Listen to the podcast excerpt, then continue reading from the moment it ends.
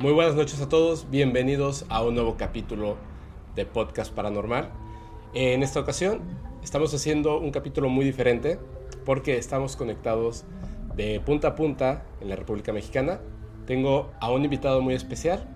Antes de hacer su presentación, les voy a comentar que este capítulo va a estar dividido en dos partes, va a ser dos capítulos largos que van a estar divididos en dos partes, puesto que eh, es una transmisión perdón, es un capítulo que va a ser en conjunto con emisiones podcast. La primera parte de este capítulo va a ser con el invitado de hoy, que es Sergio. ¿Cómo estás, Sergio?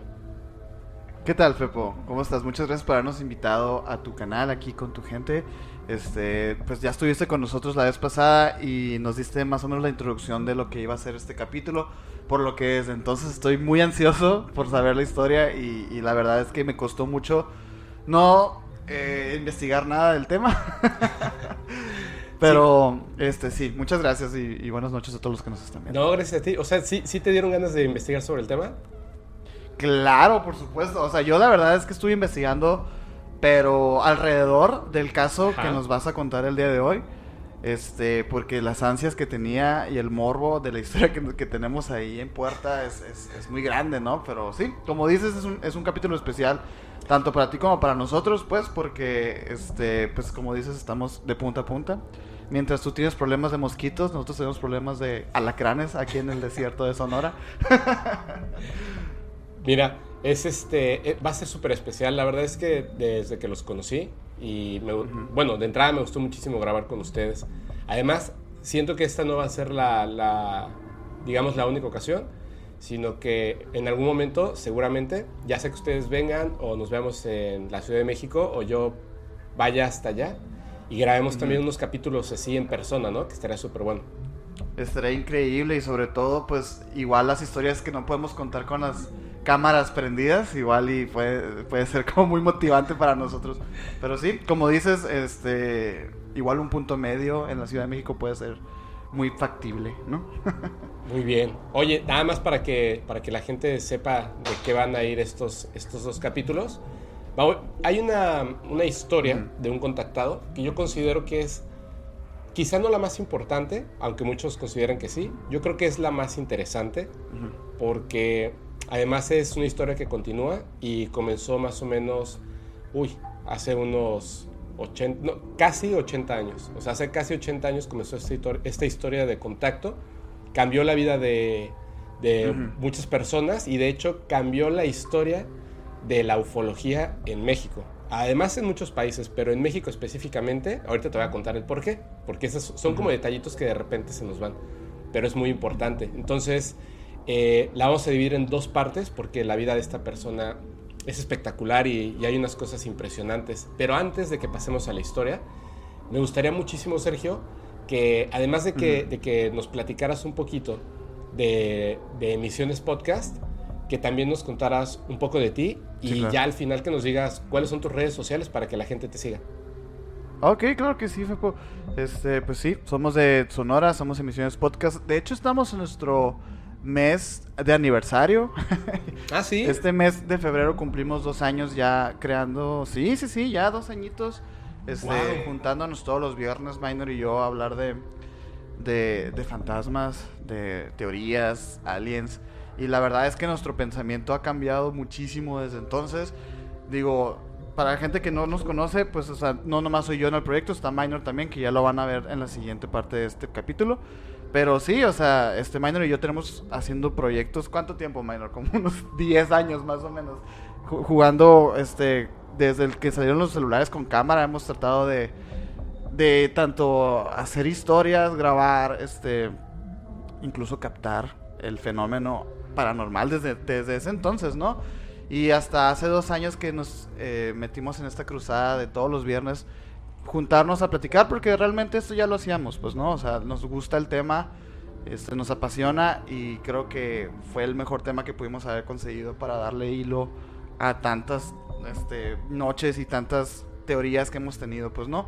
Y hemos cambiado mucho el pensamiento, digo yo. Minor y yo somos muy escépticos ¿Ah, al, tema, pero entre más nos metemos, más vemos patrones, más vemos cosas que, bueno, igual son más complicadas de explicar.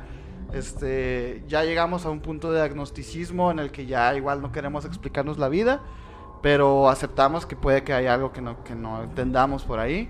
Claro. Este, pero muy interesante y, y también cosa que nos preguntan mucho es si Minor y yo hemos vivido este alguna ah, experiencia paranormal y creo que hasta el día de hoy Minor tiene más historias que yo y eso ya es decir mucho, ¿no? Pero fíjate que ahora pensándolo bien, hace una semana me pasó algo interesante, Fepo, y creo que podría contártelo aquí. En A este ver, momento. cuéntamelo, sí. y aquí al Mac y al Minor también, porque ni siquiera se las he contado a ellos, ¿eh? A ver, es, es Este- exclusiva, venga. Es muy interesante y creo que va a resumir un poquito cómo, cómo es mi manera de pensar y, y mi manera de, de afrontarme a estos temas. Fíjate, este, yo hace como una semana, dos semanas, fui con mi novia al cine y vimos la película de La Medium. No sé si la has escuchado por ahí. Sí, no la he visto, pero sí he escuchado de ella. es, la verdad es muy buena película, eh, la se las recomiendo a todos, este, me gustó mucho. Lo, lo platico como un poquito de contexto porque, digo, yo se lo, se lo relacioné directamente a lo que me pasó esa noche, pues, ¿no? Yo ya estaba por dormir, estaba muy cansado y, y yo duermo solo en un cuarto, ¿no? Ese, esa- ese día me tocó dormir solo en mi casa también, entonces, cosa que no es nada raro, pues mi mamá se queda cada dos días en casa de mi abuela, etcétera, ¿no? Entonces yo estaba solo en mi casa, yo siempre me he encontrado muy a gusto en la oscuridad y en la soledad y todo esto, ¿no? Entonces, pues yo ya estaba a punto de dormir cuando... es que... Cuando suena una alarma, ¿no? sí, cuando suena una alarma. No, este... ¿Cuándo qué, perdón? Cuando de repente yo me encuentro muy a gusto, arropado, con dos cobijas arriba, y siento como este, de mi lado derecho me avientan una almohada. Así. Siento como, como si una almohada hubiera estado arriba de mí y cas, cae. O sea, como que le dejan caer suavecito brazo. de ti. Sí, o sea, ándale, es como si la almohada hubiese, estado acomodada de forma vertical Ajá. y cae así. ¿Entiendes? Obviamente ese fue mi pensamiento, ¿no? Pero lo, lo- lo que resumiría más bien como mi- mis reacciones es que lo que pensé fue, "Ah, qué curiosidad que ahora que vi la película me va a pasar esto. O sea, Claro. y, y realmente no sentí miedo, no sentí para nada este, inquietud ni nada. Fue, hasta fue chistoso, pues, ¿no? De que dije, "Ay, qué loco que me haya pasado esto justo cuando vi la película. Y mi novia, cuando le conté, se rió mucho porque me dijo, no puede ser que te hayan aventado una almohada en la noche y creas que es normal o creas que, que no pasó nada, pues realmente. Y es que yo creo que muchas cosas que a lo mejor me han pasado en mi vida las he resumido o las he minimizado a eso, pues. De que, ah, se, me cayó, se me cayó el celular, así, de la cama o cosas así. Entonces como que es muy raro eh, mi forma de interpretar este fenómeno. No me atrevería a decirte que no me da miedo porque igual no me he enfrentado a algo tan, este, tan, pues, evidente acá como que digas tú, wow, no, hay una niña escalando en las paredes o algo así.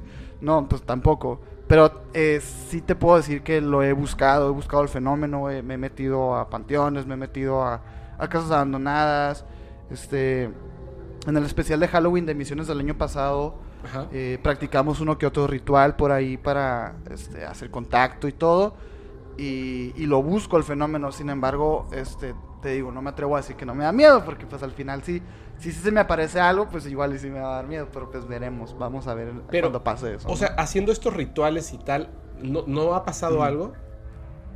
Eh, no, mira, y fíjate que, que lo intentamos hacer muy bien, ¿eh? Porque fíjate, te, te repito, hace dos años que empezamos el proyecto y lo cierto es que Menor y yo estábamos muy soberbios con este tema, pues estábamos tan seguros de que esto no, no existía y así que, que la verdad hasta lo tomamos un poquito como de broma, pues, ¿no?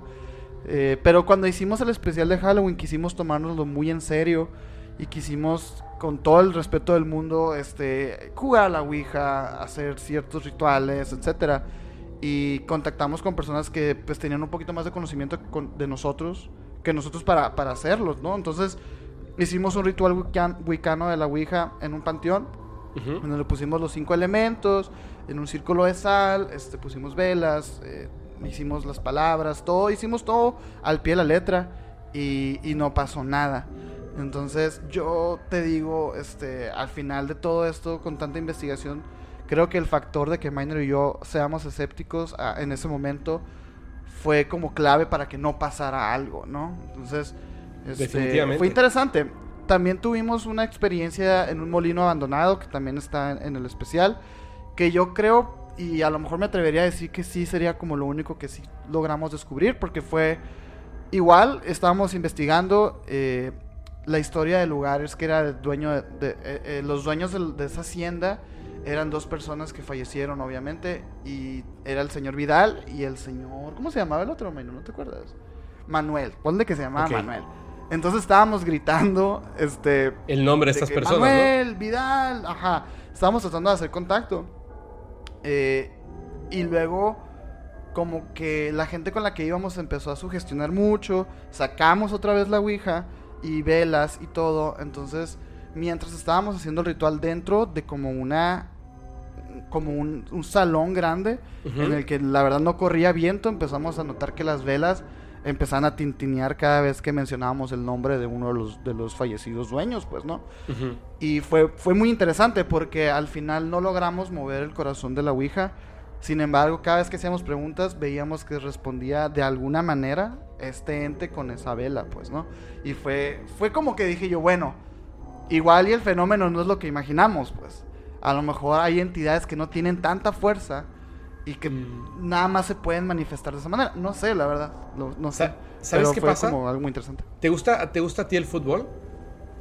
Sí. Bueno, no es cierto, porque dije que si no me gusta el fútbol. Mira, yo, yo, he notado una, o sea, para empezar hay que, hay que diferenciar lo que es, por ejemplo, ¿no? El fenómeno de, de que tiene que ver como con la Em, personas que ya no están, digamos, ¿no? O sea, digamos como categorizarlo como que los fenómenos paranormales humanos, fantasmas, brujería, eh, etcétera, ¿no? viajes astrales y tal. Y aparte, los fenómenos que tienen que ver con entidades que no son de este planeta. Porque eh, si, uno, si uno investiga como que lo que tiene que ver como con todo lo que son eh, fenómenos que son directamente relacionados con la capacidad del humano, las cosas cambian dependiendo de, la atmósfera o la situación. Es decir, em, cuando uno busca tener un contacto con un fantasma, lo más sencillo es que casi la gente no lo sabe. No se trata de, tener miedo o no tener miedo, sino de, utilizar como que las herramientas adecuadas, que pueden ser, y que es lo más fuerte, son las personas. O sea, hay personas que por, por, un accidente, por una situación, por una, por una, una, serie de vivencias de su vida, y de hecho de la vida de, de, sus padres, o sea, puede ser de su mamá o de su papá, y del abuelo o la abuela, etcétera, como que se va permeando en la genética, ¿no? Entonces, al final pueden hacer una persona que no es que sea diferente a los demás, simplemente que así como hay personas muy pocas que tienen los ojos azules, muy, muy pocas, y que es un rasgo genético, hay personas que ya desde pequeños, de nacimiento, tienen ciertas capacidades o cualidades distintas a los demás. ¿Qué es lo que pasa? Que cuando de repente es como yo, ¿no? Digo, veo en la televisión a un afrodescendiente que juega en la NBA y brinca y súper sencillo clava la pelota en una, pues en, en, la canasta, ¿no? Entonces yo, me, yo digo, ah, yo también lo puedo hacer. Tomo mi balón y voy a estar toda la noche brincando no voy a llegar a la canasta. Definitivamente no voy a llegar a la canasta. Entonces, pero no significa que no vaya a llegar a la canasta. Significa que si sigo intentando, sí puedo llegar a la canasta. Pero lo que yo quiero ver es el efecto de, encestar la, pelota en la canasta. Y si de repente, en lugar de llevar a un grupo de amigos que midan lo mismo que yo y que no jueguen básquetbol, llevo a una persona altísima y que se dedica a jugar básquetbol, definitivamente va a encestar la pelota, ¿me entiendes? Pasa lo mismo. Cuando queremos hacer un contacto, lo más sencillo es ir con una persona que tenga el contacto, que obviamente nos pueda decir cuál es el camino a, hacerlo, ¿no? Yo, yo definitivamente con la Ouija no me meto, ya se los había comentado antes, pero hay muchas otras formas. De hecho, te, voy a comentar algo, así, esto va a ser como, como, como en exclusiva, pero, pero lo, tengo que contar en algún momento. Ayer hice una grabación con una chica que acabo de conocer que es una canalizadora, pero además es medio. Que yo no sabía que son dos cosas diferentes, ¿no? Pero bueno. Eh, después de que terminamos de grabar, seguimos platicando como hasta las 2 de la mañana. Y entonces pues ella vive aquí en, la ciudad, la llevé, que es muy cerca de donde tengo la oficina, la llevé. Y todavía nos detuvimos afuera de su casa, seguimos platicando porque era súper interesante. Sobre todo a mí se me hacía muy interesante que ella me, me, pedía permiso y me decía, ¿te puedo decir algo? Y yo le decía, sí, dime. Me dice, bueno, no lo digo yo, me están diciendo X cosa, ¿no? Y es que es, es, la, bueno, es la segunda vez que me pasa en la vida. Las cosas que me decía son cosas que nadie sabe. O sea, pero que definitivamente okay, okay. nadie sabe. O sea, son cosas que me pasaron cuando yo tenía 8 años, que me pasaron cuando tenía 12, que me pasaron cuando tenía 11. Cosas que nadie, nadie, ninguno de mis amigos, ni el más cercano conoce. Nadie sabe. Y entonces me lo decía y yo le dije, o sea, pero ¿cómo puedes saberlo? Me dijo, no lo sé. O sea, yo no lo sé. Yo no, yo no lo viví, tú no me lo contaste, yo no lo sé. Me lo están, me lo están diciendo. Y te digo lo que es y ya nada más. Entonces, estuvimos platicando tanto tiempo de muchas cosas, ¿no? Pero en general era como, como sobre el tema. Y de repente, afuera de su casa, yo me espanté porque chilango, eh, este, a las 2 de la mañana, en, una calle oscura y tal, y de repente vi un movimiento y me espanté, ¿no? Y, y, o sea, volteé inmediatamente, pensé que alguien se acercaba, y antes de que yo dijera algo, ella me dijo, ¿lo viste? Y yo dije, sí, pero yo pensé que era una persona, o sea, de principio yo pensé que era una persona, y me dijo, wow, o sea, hace muchísimo tiempo que no, no era capaz de visualmente de ver algo.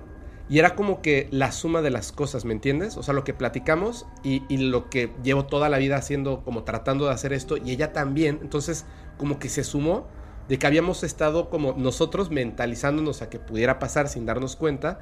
El ambiente, la oscuridad, la noche, eh, la conversación, cero alcohol. O sea, estábamos como muy sí, limpios no. en todo esto. Y, y ocurrió, o sea, fue un segundito.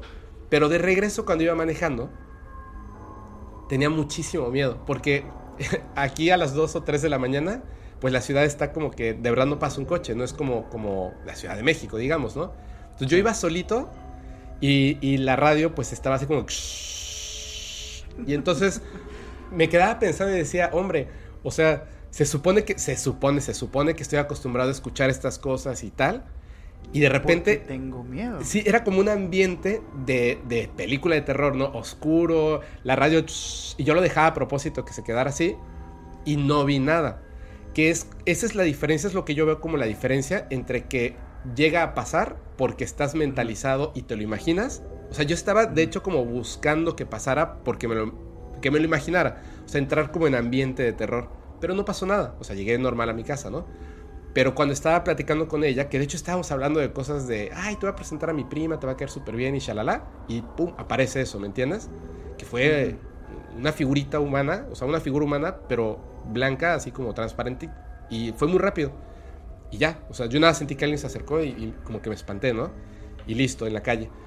Entonces, es que so, yo creo que, bueno, ahorita lo que estabas diciendo, esto de, de, de la genética y el entrenamiento y esto, eh, pues la verdad, con, con, lo que te hemos conocido nosotros, con el capítulo que tuvimos y todo, yo veo que tú sí tienes cierto linaje de, de entrenamiento con esto, ¿eh? O sea, yo sí veo que tienes este tema muy arraigado en tus raíces y no me extrañaría para nada que de repente, ahora que estás recibiendo tantas historias y energías, etcétera, y ahora con ayuda de esta persona que pues se dedica a esto, pum, de repente se te haya prendido a lo mejor un foco. O como dicen algunos, pues que se te abra el tercer ojo, pues, ¿no? También.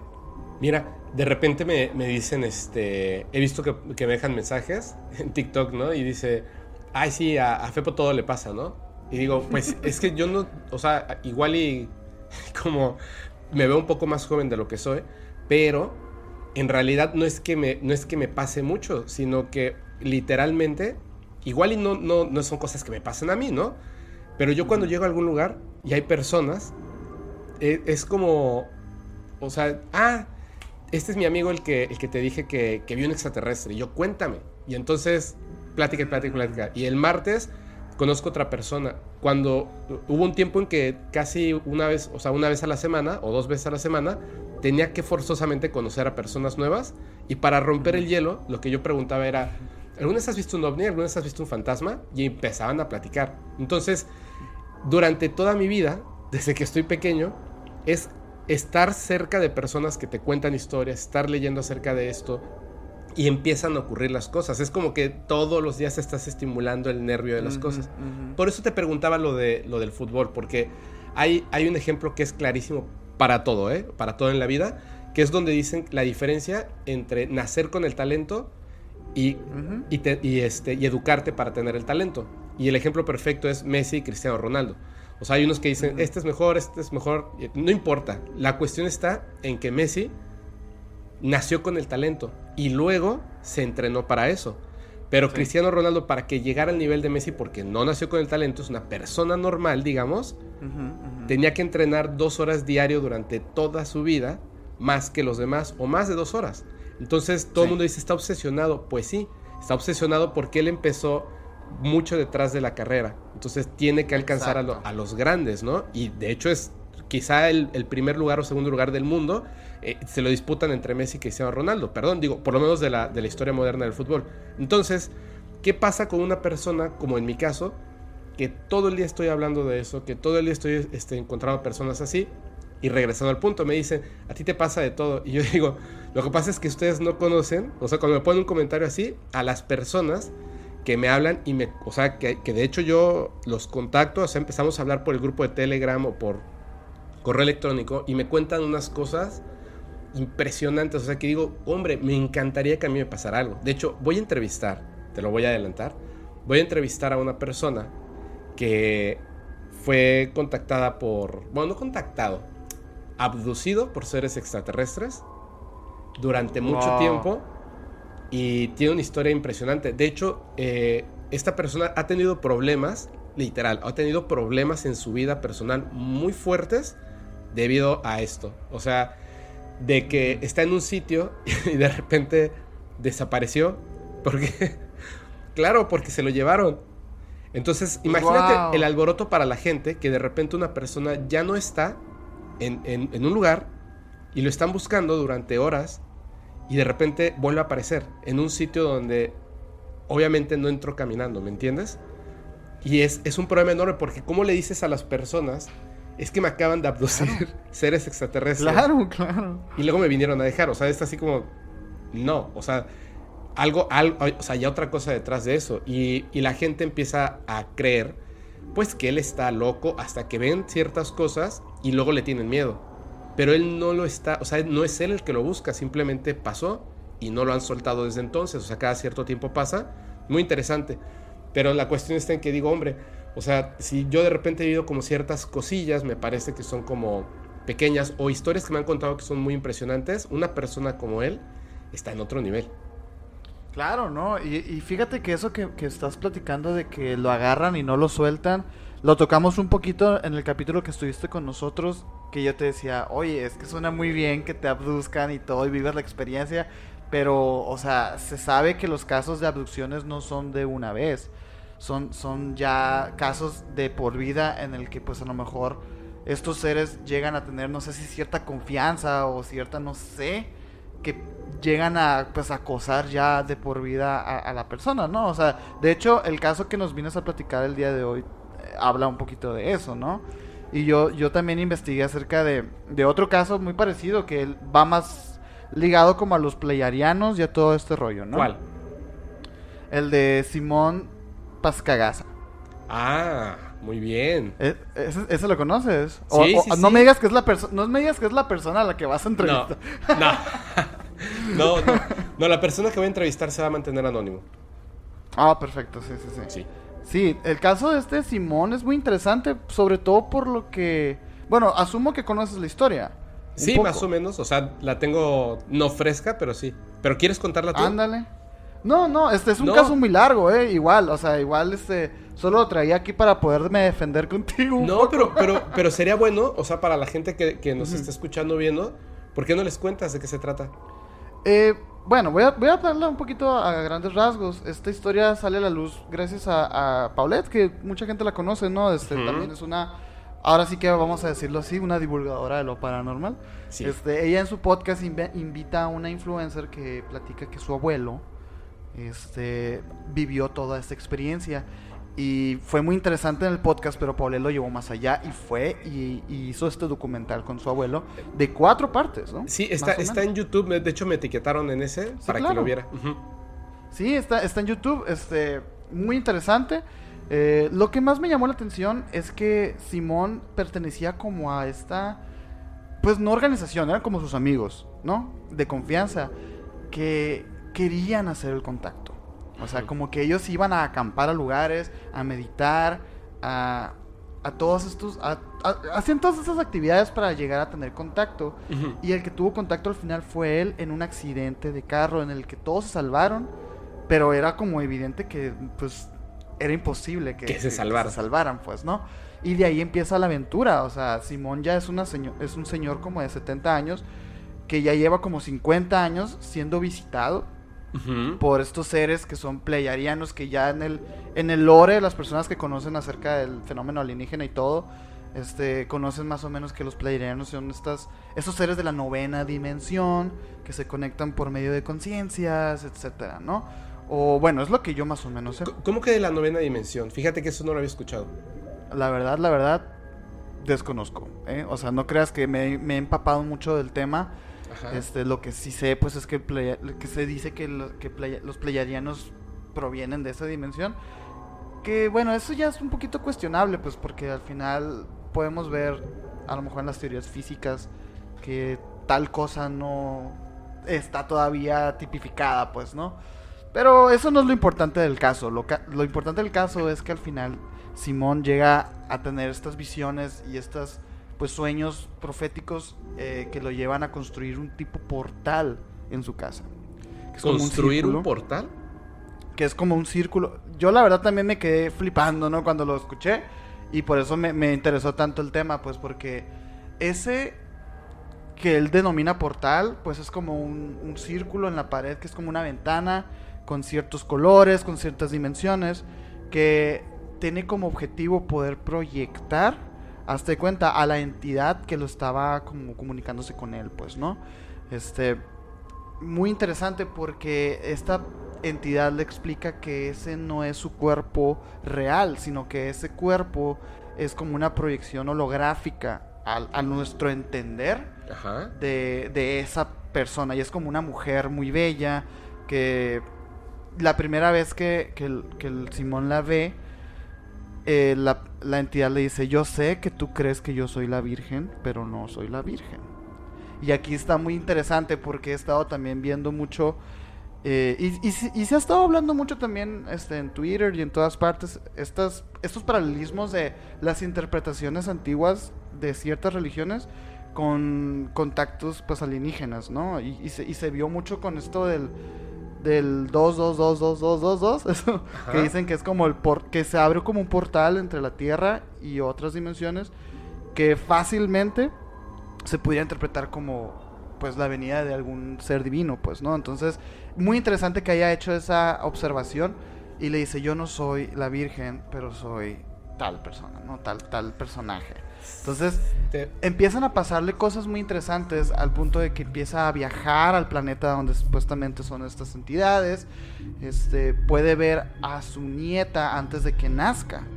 Porque hace cuenta donde tiene el portal es como un cuarto donde hay una cama. Y dice Ok. que una vez él estaba acostado en la cama y se veía como una niña se asomaba a verlo. Pero como temoro, te- te- temeraria, si hasta de cuenta. Pero, o sea, porque su nieta estaba como, como en otro tiempo también en el portal. Probablemente, o sea, ¿quién- ahí sí que quién sabe, o sea, se- el, el pato decía que su hija estaba embarazada en ese momento, Ajá. cuando empezó a ver a esta niña manifestarse en el cuarto donde tenía el, el portal. Y, y un día pues él, él la ve a la niña y, y le dice la, la entidad, le dice, ella se va a llamar así y así y así. Entonces le dice, no, pues era una, una, una niña eh, muy rubia, muy bella, muy, muy tierna y no sé qué. Y dice que cuando nace su nieta es idéntica a, la- a esta niña que veía en ese cuarto antes de que esa niña naciera, pues. Entonces es como muy, muy interesante. Es pues. muy interesante, es muy raro, ¿no? Oye, Sí, no, yo, yo me quedé muy interesado con ese tema. pero ¿eh? te- tengo dos preguntas, a ver si, si, si sabes. O sea, yo la verdad no, por eso eh, este, este portal que tiene es como una pintura. O sea, es, o, es, o es algo de construcción tecnológica. Fíjate que, que, que ahora que, que, lo pienso, qué interesante, es como un vitral. ¿Un vitral? Ajá, o sea, es como una ventana circular Ajá. con, con eh, vidrios de color azul, pues. Azules y de otros colores. Y te digo que, que es interesante porque ¿dónde más vemos ese tipo de vitrales, ese tipo de arte? Pues en las iglesias. iglesias y catedrales. Entonces, ¿cómo sabemos nosotros que a lo mejor esos portales no significan otra cosa? ¿No? O sea, e, está, está, está medio ahí. Pero, o sea, él dice que él lo construyó, ellos le dijeron cómo construirlo. Pero es, es como un vitral. O sea, él dice que es un portal pero es un portal, digamos, místico, porque no es tecnología, digamos, alienígena replicada por un hombre, ¿no? Se supone que ese, esa estructura este, no es una máquina, no es un... Yo también cuando recién conocí el caso dije, wow, quiero ver fotos de eso, ¿no? Pero es, es, es tal cual como un, un una ventana circular en su casa, pues, que él mandó a hacer de ciertos tamaños y de ciertos materiales. Y con eso él puede sentarse enfrente, meditar y poder hacer que se proyecte la figura de este ser, pues, ¿no? Ok. Es que entre más te lo digo, más, más paralelismos veo con la iglesia. O sea. ¿Con, qué, perdón? Qué increíble. Con la iglesia. Híjole, es que, ¿sabes qué? Bueno, ¿alguna vez has escuchado hablar del motor alienígena? Eh, ¿Cuál de todos? Así, literalmente. De hecho, es el motor alienígena. Supuestamente una persona que trabajaba en unos laboratorios en Estados Unidos de una empresa privada que tiene contratos con el gobierno. Esta persona, eh, no recuerdo la verdad el nombre, o, si estaba como anónimo. No, no estaba como anónimo, pero no recuerdo en este momento el nombre. Llegan una. O sea, llegan los de esta empresa y lo contratan, pero lo contratan junto con la milicia de Estados Unidos. O sea, él sabe y está acostumbrado, eh, porque desarrolla cosas de ingeniería y bla, bla, bla, bla pues sabe que de repente hay como cosas eh, de que, trabajo, como por ejemplo la ingeniería reversa, ¿no? Que derriban una, mm. un avión de, del país este, eh, enemigo y entonces se dan cuenta de que tiene misiles o cosas que son de otra tecnología y ellos son los encargados, pues obviamente, de estudiarlo y proponer nuevas ideas y tal, ¿no? Se lo llevan a este lugar y le hacen firmar unos documentos, el ya clásico documento donde te dicen que si hablas van a destruir tu vida que al, firmar esos documentos y a lo que vas a tener acceso, estás, eh, tú aceptas que pierdes tus derechos civiles en Estados Unidos como, como norteamericano. O sea, básicamente lo que dices es que te pueden matar o torturar o hacer lo que quieran y estarían... Eh, porque tú ya no tienes derechos, ¿no? Él, de verdad, o sea, es que dice que eso ya, él ya estaba acostumbrado y que en realidad no pasaba nada. Y que de hecho el lugar en el que trabaja, no hay mucha gente, eso sí, son muy pocos, pero no es como la gente se lo imagina, ¿no? Algo así con super seguridad y, y puertas. No, o sea, es, un edificio que está ahí en, en, una ciudad en Estados Unidos y tú llegas con tu coche y te aparcas en el estacionamiento y caminas y hay un guardia de seguridad y titit, pasas así con tu cosita y entras y hay ahí, este, no sé, papitas, la gente que la deja por ahí, una Coca-Cola, cosas apuntadas, o sea, un laboratorio normal, ¿no? Obviamente con cosas especializadas. Entonces llega y le dicen, eh, o sea, él como, ¿qué, voy a trabajar, no? ¿Qué voy a hacer? Y le dicen, ven con nosotros. Entonces hay una persona que está muy emocionada de mostrarle en lo que va a trabajar. Porque es, es la persona que lleva como más tiempo trabajando en eso. Entonces, cuando él llega, observa que hay un objeto sobre una mesa en un lugar que de hecho para él es como diferente porque ahí sí había como este espacio de limpieza, de, de de cuidado, o sea, diferente a un espacio de trabajo. Este era un como biológico, cuidado biológico. Así. Ándale, este sí era un como pedazo de estudio. Entonces, él ve lo que él inmediatamente reconoce como un motor. O sea, él tiene como unos círculos, es, muy extraño, es negro, muy extraño, ¿no? Pero inmediatamente piensa como en una bobina, algo, ¿no? O sea, sabe que es un objeto que, se utiliza como para propulsión, es lo primero que él piensa. Cuando llega a estudiarlo, se da cuenta de que este objeto eh, tiene muchos símbolos en estos como círculos que tiene, tiene un montón de círculos, digo, perdón, de, de, símbolos. de símbolos, que de hecho él incluso piensa que alguna vez ha visto esos símbolos porque reconoce que no se trata de un lenguaje, sino que son como símbolos que él reconoce de algún lugar, pero no sabe exactamente qué onda, ¿no? Empieza a estudiar esto y le empiezan a platicar. Y ya, o sea, se lo sueltan así de golpe, ¿no? Esto no es humano. Es un motor que pensamos que es un motor para propulsión, no es humano. Y él así como, ¿cómo que no es humano, no? No. Wow. O sea, no podemos decirte cómo lo obtuvimos, pero no es humano. Entonces tenemos que investigar cómo, cómo es que funciona. Y dice, ah, ok, no sirve el objeto. Dice, no, el objeto sirve. No sabemos para qué es y cómo funciona. Te voy a enseñar. Entonces, se acercan al objeto y el objeto comienza a moverse, o sea, a levitar. Y él se queda impresionado así de, ¿qué onda, no? Y luego el objeto vuelve a bajar. Él se da cuenta que cuando este objeto se eleva, hace como, como si proyectara los símbolos en, En el, en, en el, el en la- piso. en el piso, ¿no? En la mesa. Y además, los Oh. símbolos que tiene inscritos de repente cambian. O sea, los círculos giran.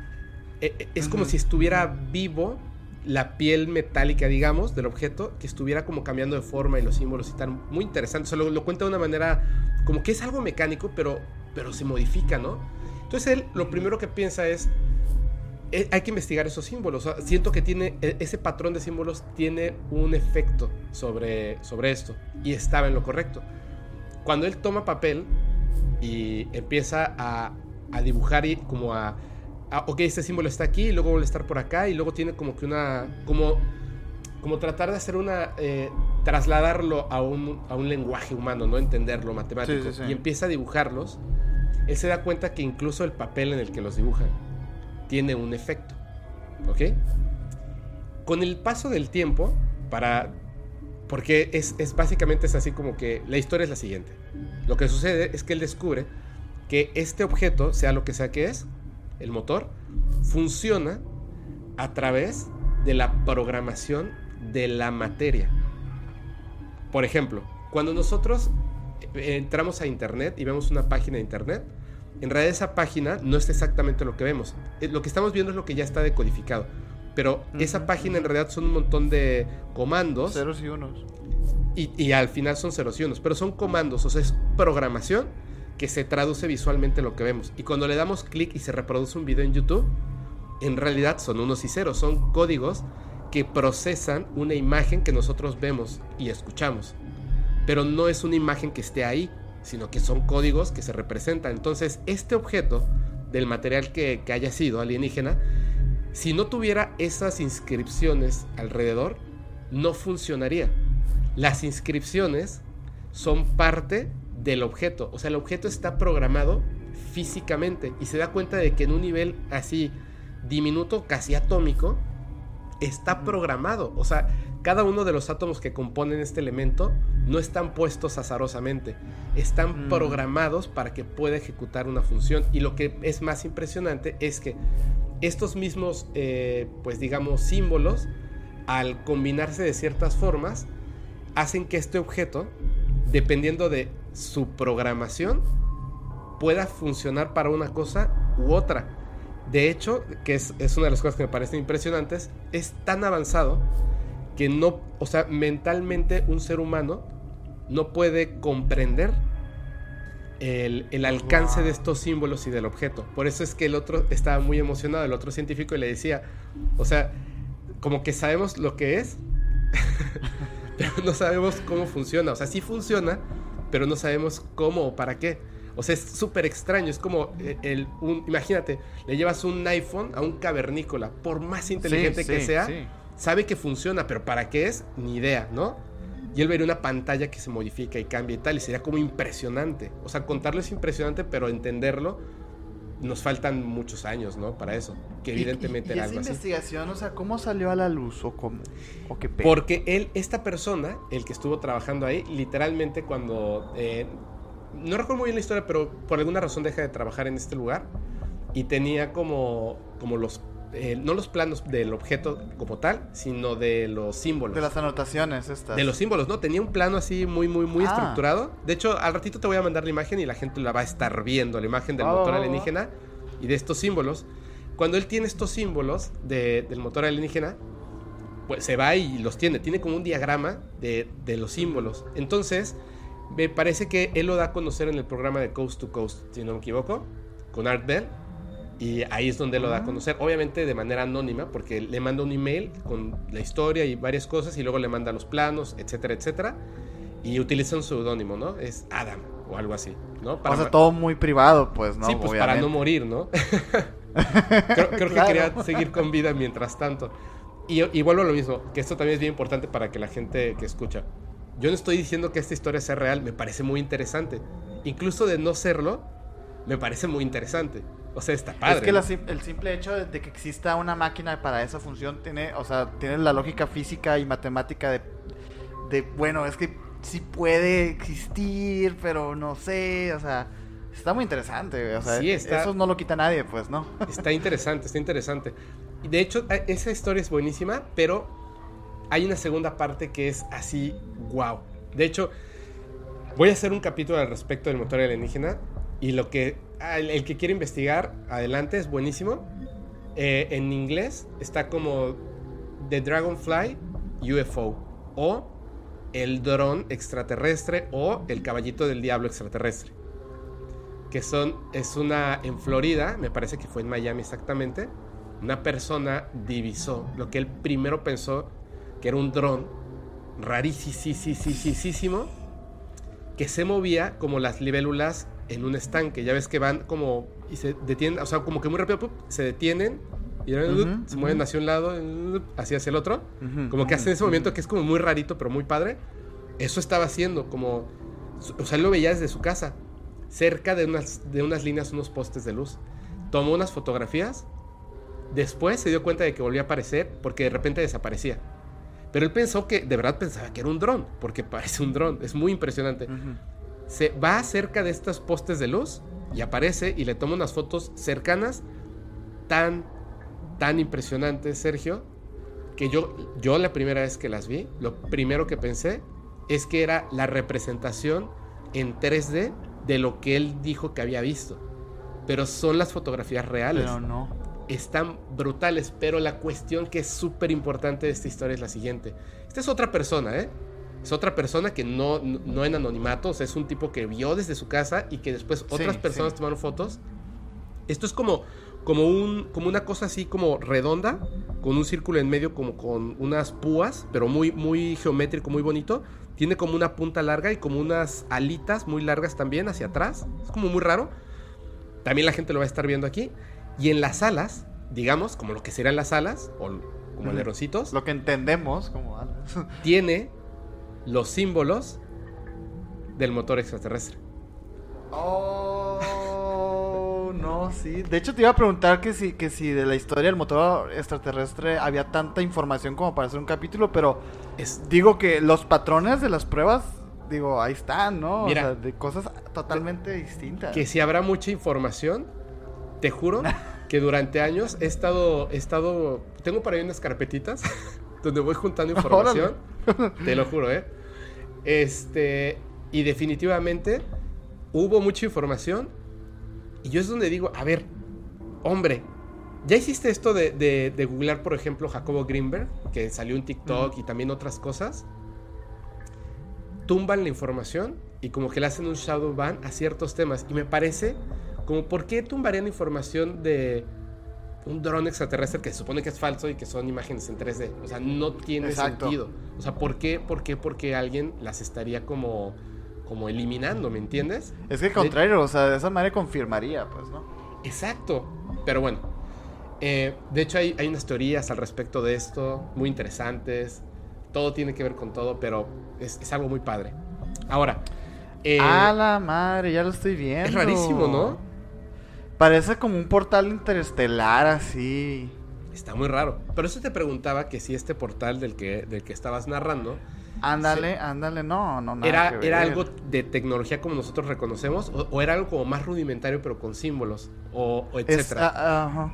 El caso de Simón, pues al final termina siendo este algo interesante, sí, pero no tiene esta magnitud de elaboración, pues, ¿no? O sea, al final es un señor de Colombia, creo que es, que sigue instrucciones este con sus recursos y todo. O sea, al final no, no creas que tiene así recursos limitados como para diseñar una máquina, pues, ¿no? Que de repente sí hay ese tipo de casos, ¿no? Es que de repente hay, hay casos que son distintos. Por ejemplo, hay algunos donde. Por eso te preguntaban, o sea, no siempre significa que una raza extraterrestre te va a traer tecnología de punta y te va a decir cómo hacerlo, porque de entrada ni siquiera sabes cómo hacerlo o no vas a tener los elementos para poder construirlo.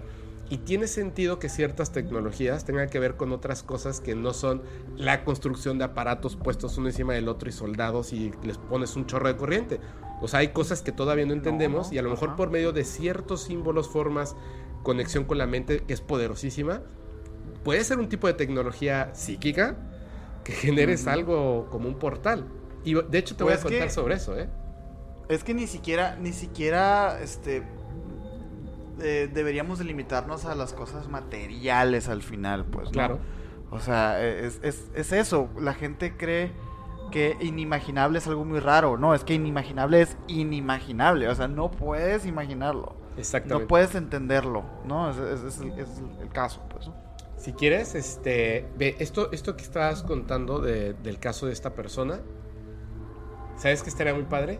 Hacer una entrevista a él, ¿no? Sí, sí, sí, de hecho, estaría muy bueno. Sí, yo creo que yo creo que hay alguna forma de contactarlo y hacer una entrevista porque surgen muchas dudas al respecto. Yo, yo no, pues no creo que esté, que esté mintiendo. Yo no creo que la gente de repente cuando se atreve a decir algo así, y sobre todo a cierta edad, o sea, como entiendo esa parte de decir, bueno, ya, ¿qué más van a decir de mí, no? Estoy loco, pero pues igual lo voy a contar, ¿no? O sea, ya me ya estoy como, como mucho más avanzado en la edad, que le pasa a muchas personas, algunas personas incluso informantes que trabajaron para este gobierno militar de Estados Unidos, y de repente dicen, no, ya sabes qué, me vale. O sea, astronautas, al final de su vida dice, ¿ya qué, no? ¿Qué dice la NASA? Inmediatamente, no, ya está, ya se deschavetó el señor. Qué mala onda, ¿no? O sea, no, sí, un héroe que viajó al espacio y que digas eso, qué pena. No, no, no.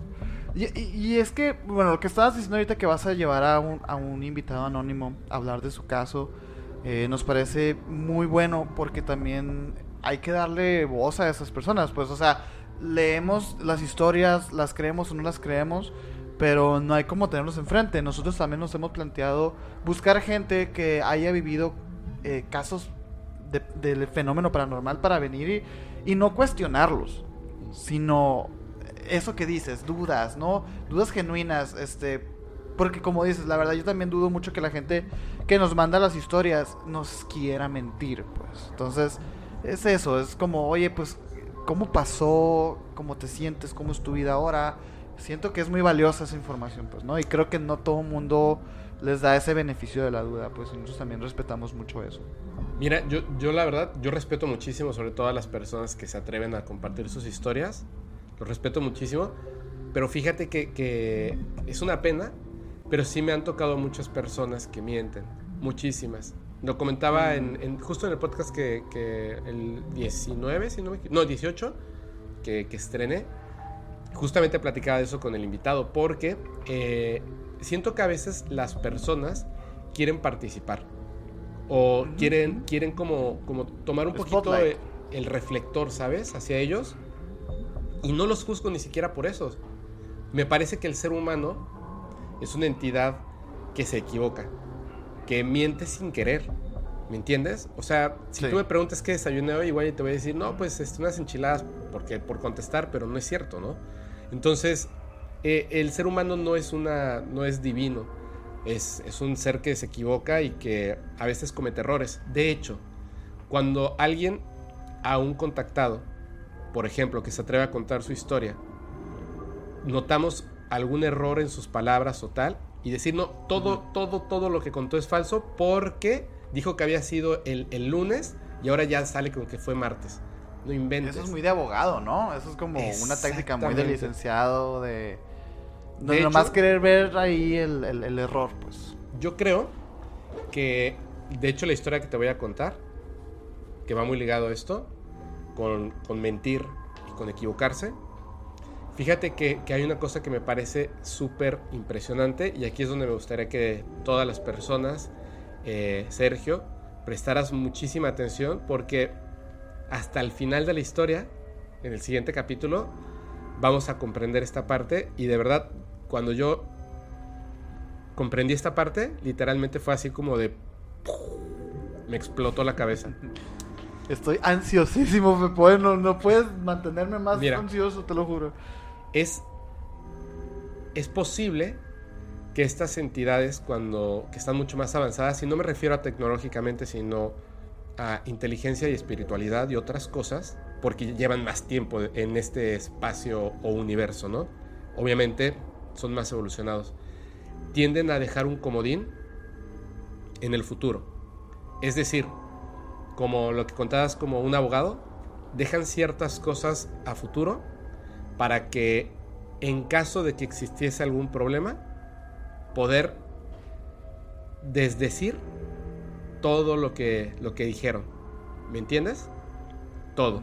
O sea, si en algún momento el contactado pierde la cabeza y empieza a decir, sí, no, y, yo también tengo poderes este, eh, extraterrestres y puedo leer la mente y tal, con un simple y pequeño detalle, tiran toda la historia para que todo el mundo ya no crea en esta persona, con un simple y pequeño detalle. Por eso me refiero a, es un, como un comodín en el futuro. Vamos a entrar a esta parte, ahora sí, si te parece, Sergio, de la historia. Y voy a contarte la primera parte de la historia de Billy Edward Albert Mayer. Ok, ok, ok, ok, ok. Esta historia de Billy Mayer, así, Billy Mayer para los cuates. Billy Mayer, eh, antes de, de, empezar con la historia de su vida, porque imagínate esto, el señor ahorita tiene, me parece que ochenta y tantos años, literal. Y todo comenzó cuando él tenía cinco años de edad. Sí, está vivo, está vivo. Vive, vive actualmente eh, en Suiza, que es donde nació, él es suizo. Y este, todo el mundo dice que es un granjero, pero creo que es, una, es, una, es un error de traducción. Porque en realidad, bueno, ahora ya no trabaja, se dedica a otras cosas, pero él lo que era al final, digamos, de su vida, ya en nuestra época de, nosotros, era un guardia de seguridad, no era un granjero. Pero mm. lo importante de, Billy Mayer es, son muchos detalles que son súper, súper, ¿cómo te diré? Más que impresionantes, dotan de tanta verdad la historia que incluso uno se, de verdad, o sea, y me pasa a mí, te, te tienes, o sea, te niegas a creer lo que estás escuchando. Rompe la barrera de la realidad. Se vuelve no fantasioso, sino complejo al punto de que ya es imposible creerlo, pero es ahí donde tenemos que hacer un juicio de valor. Utilizar la inteligencia, de verdad, la inteligencia humana. Te voy a poner un ejemplo de algo que pasó y por qué es tan importante para la ufología, para el mundo y específicamente para México. Dime cuál es la persona que cuando se habla de, ufología de manera seria en México y uno de los más importantes del mundo, ¿en quién piensas? Maussan. Jaime Maussan. Jaime Maussan, de hecho, tiene premios importantísimos de periodismo. Él es un periodista, antes que ser un ufólogo, él es un periodista. El señor Jaime Maussan era escéptico. El señor Jaime Maussan hizo un reportaje. Claro, él era escéptico. El señor Jaime Maussan hizo un reportaje sobre las mariposas monarcas increíble. O sea, siempre está interesado en, el planeta y, muchas cosas. Él estando trabajando en 60 minutos, programa de noticias muy importante donde había un relojito ahí, tic, tic, tic, tic, tic, sí, sí, me acuerdo, 60 minutos, llegó hasta él el conocimiento de, de, de, esta persona, de Billy Mayer, en Suiza. Porque ahorita voy a, voy a explicar en parte eso él va a hacer una entrevista con Billy Mayer, lo que ve, lo que estudia y las evidencias le cambiaron totalmente la vida. Ojo, no porque fuera una persona creyente, de hecho era una persona escéptica, sino porque es una persona inteligente que es un reportero. Su trabajo, el trabajo de un reportero, es investigar. Él es un investigador. Aparte de, de haber salido en televisión y tal, él investigaba para poder llevar un reportaje a la televisión, como se hacía anteriormente cuando eran de verdad muy buenos investigadores y reporteros en la televisión, ahora son muy buenos investigadores y reporteros en otros medios, pero en ese momento, reconocidos como él mundialmente, tenían que investigar a fondo antes de salir a hablar de un tema. En aquel entonces que era básicamente, o sea, prohibido hablar de estos temas y donde lo más que se, llegaba a pensar de esto, los ovnis si vienen de Marte. Eh, marcianitos grises o verdes que vienen de Marte. Y de repente las historias que va a contar Billy Mayer son fuera, fuera, literalmente fuera de este mundo. Voy a eso, fíjate. Después de eso, cambia la historia, o sea, cambia la forma de, de pensar de Jaime Maussan, se da cuenta de que esto es un tema importantísimo y empieza a estudiar sobre esto. Muchos años después, ¿tú me puedes decir cuándo comenzó la pandemia? No voy a decir el nombre porque censuran el video. ¿Cuándo comenzó la pandemia que nos azota hasta el día de hoy?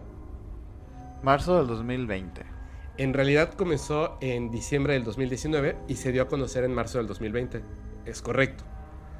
En el 2014, Jaime Maussan subió un video hablando de las profecías que le dictan a Billy Mayer, diciendo que Billy Mayer está advirtiendo de una pandemia global por medio de una enfermedad pulmonar que se contagia a través del aire y que va a mantener a las personas de este planeta de dos a tres años encerrados en casa.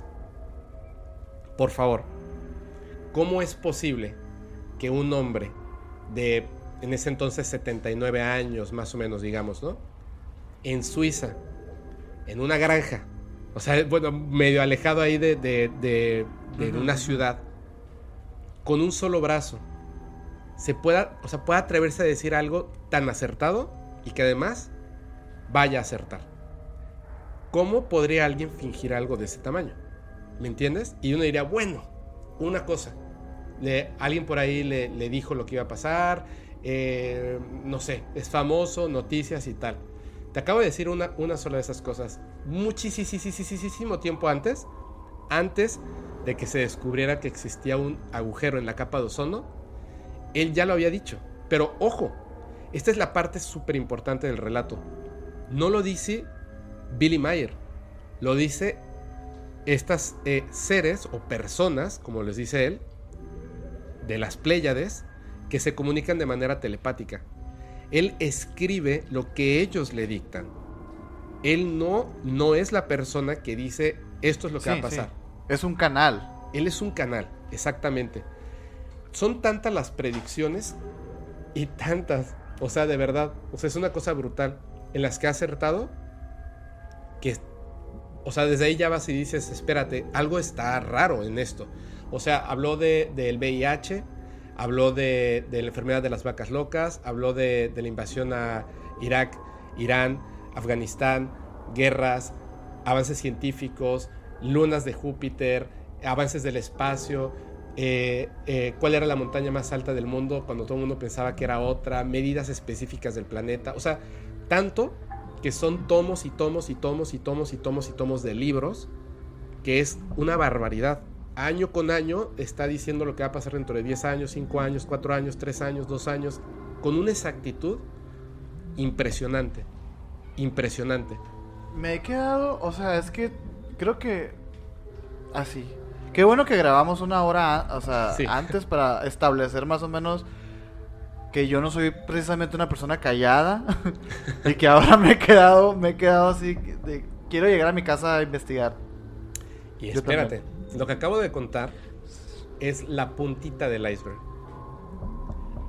A las personas que estén escuchando este podcast, porque específicamente en este, donde vamos a contar la primera etapa de su vida con este contacto, al final vamos a tocar un tema que de manera religiosa es muy delicado. Entonces, ojo, solamente voy a comentar la historia tal cual como lo vivió Billy Mayer. No estoy diciendo que diga la verdad, repito, yo no estoy diciendo que diga la verdad. Yo sí creo que él, en un inicio y hasta cierto punto, por supuesto que estaba diciendo la verdad. Por supuesto que ha mentido en algunas cosas y también voy a tocar ese punto. Pero lo que es la verdad ha pasado por todo tipo de investigaciones, todo tipo de estudios, siempre siempre demostrando que lo que dijo y las evidencias que tiene son reales. Entonces vamos a llegar a ese punto, pero es muy, es muy importante. Vuelvo a repetir su nombre porque... Sí, creo que es importante aclararlo.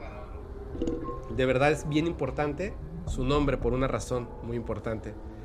El nombre de esta persona es Edward Albert Meyer. Y él tomó el, el apodo de Billy, se lo pusieron por algo que pasó en su vida. Pero él no se llama Billy, no se llama William, solamente se llama Edward Albert Mayer. Sin embargo, se le conoce mundialmente como Billy Mayer o Billy Edward Albert Mayer. ¿Ok? Es importante. Ahora, esta persona dice que a los 5 años comenzó su contacto extraterrestre. Su contacto extraterrestre comenzó de manera telepática. Él empezó, empieza a escuchar unas voces, bueno, una voz de un pleiadiano, justamente lo que hablábamos de las Pléyades, que este, este pleiadiano tiene su nombre que es Sfat. Así, Sfat. Sfat. Sfat. Un hombre mayor, y estoy hablando mayor de cientos, cientos de años. O sea, supuestamente ellos viven cientos e incluso llegan a los mil años, ya sabes.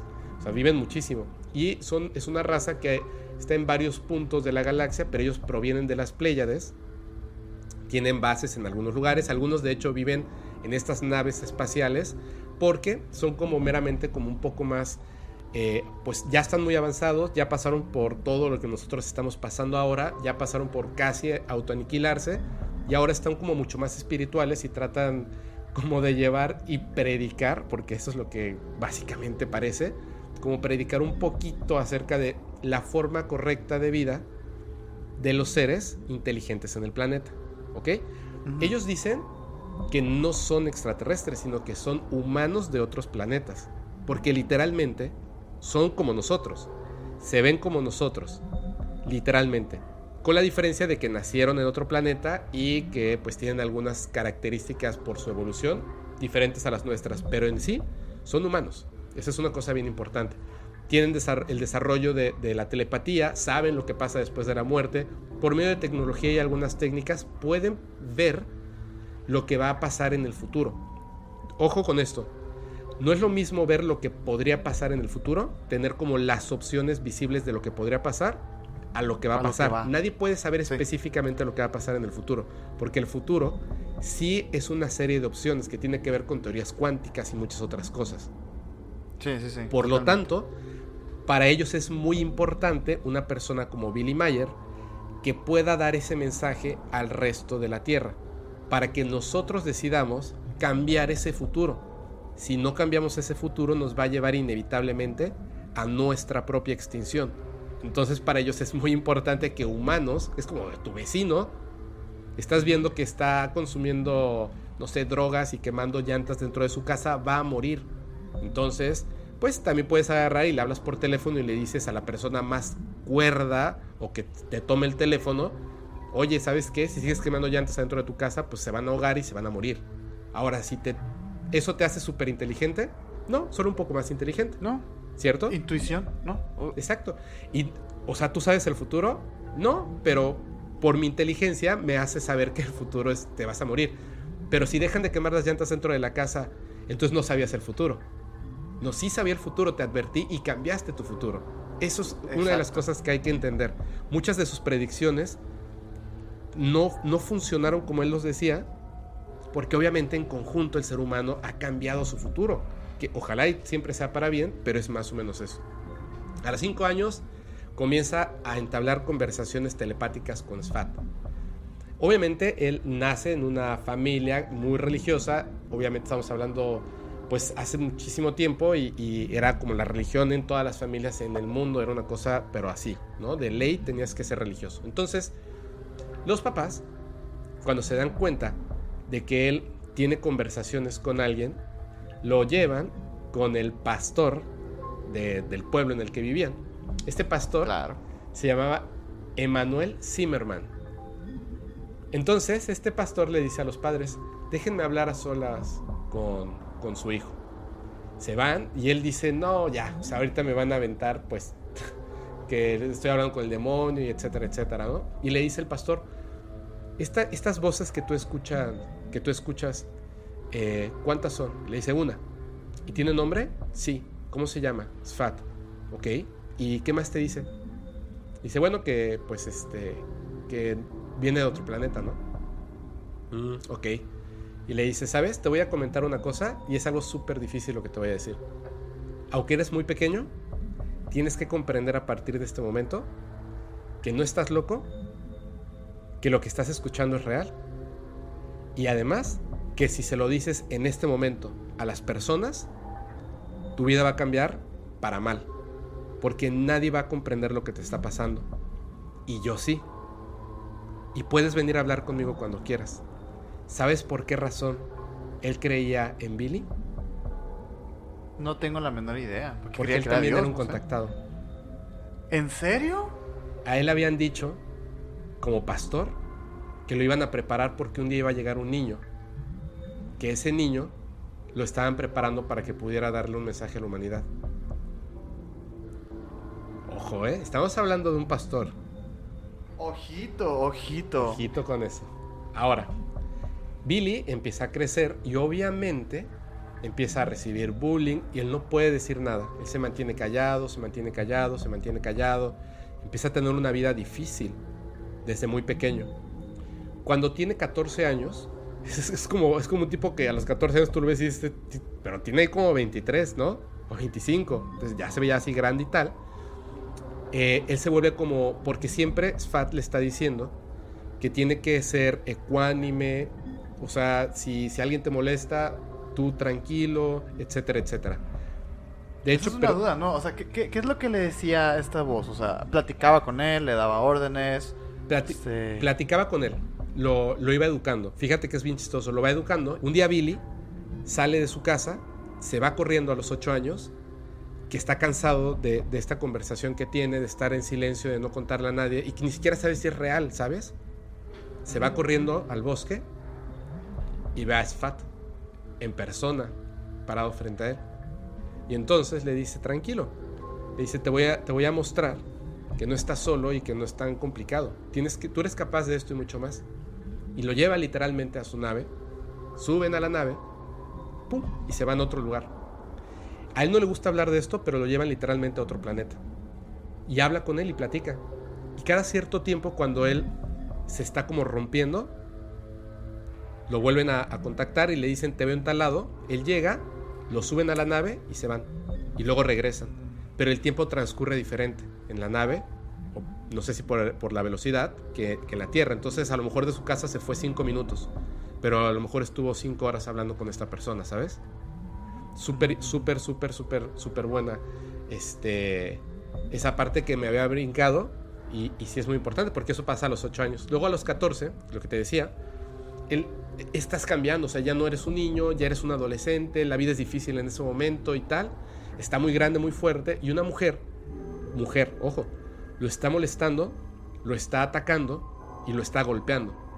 Entonces le está pegando, le está pegando, le está pegando y él en un momento se quiebra y con, creo que con una toalla mojada, que es muy raro que, digan eso, pero con una toalla mojada, le pega a esta mujer. Ah, ¿Fueron suizas eso? ¡Pam! Le pega a la mujer con la toalla. Y obviamente, como hubo gente que lo vio, en el momento en el que le pega para defenderse, o sea, como ya déjame y ¡pam! le pega con la toalla, lo detiene la policía. Pero él tiene 14 años. Entonces se lo llevan a una como correccional de menores.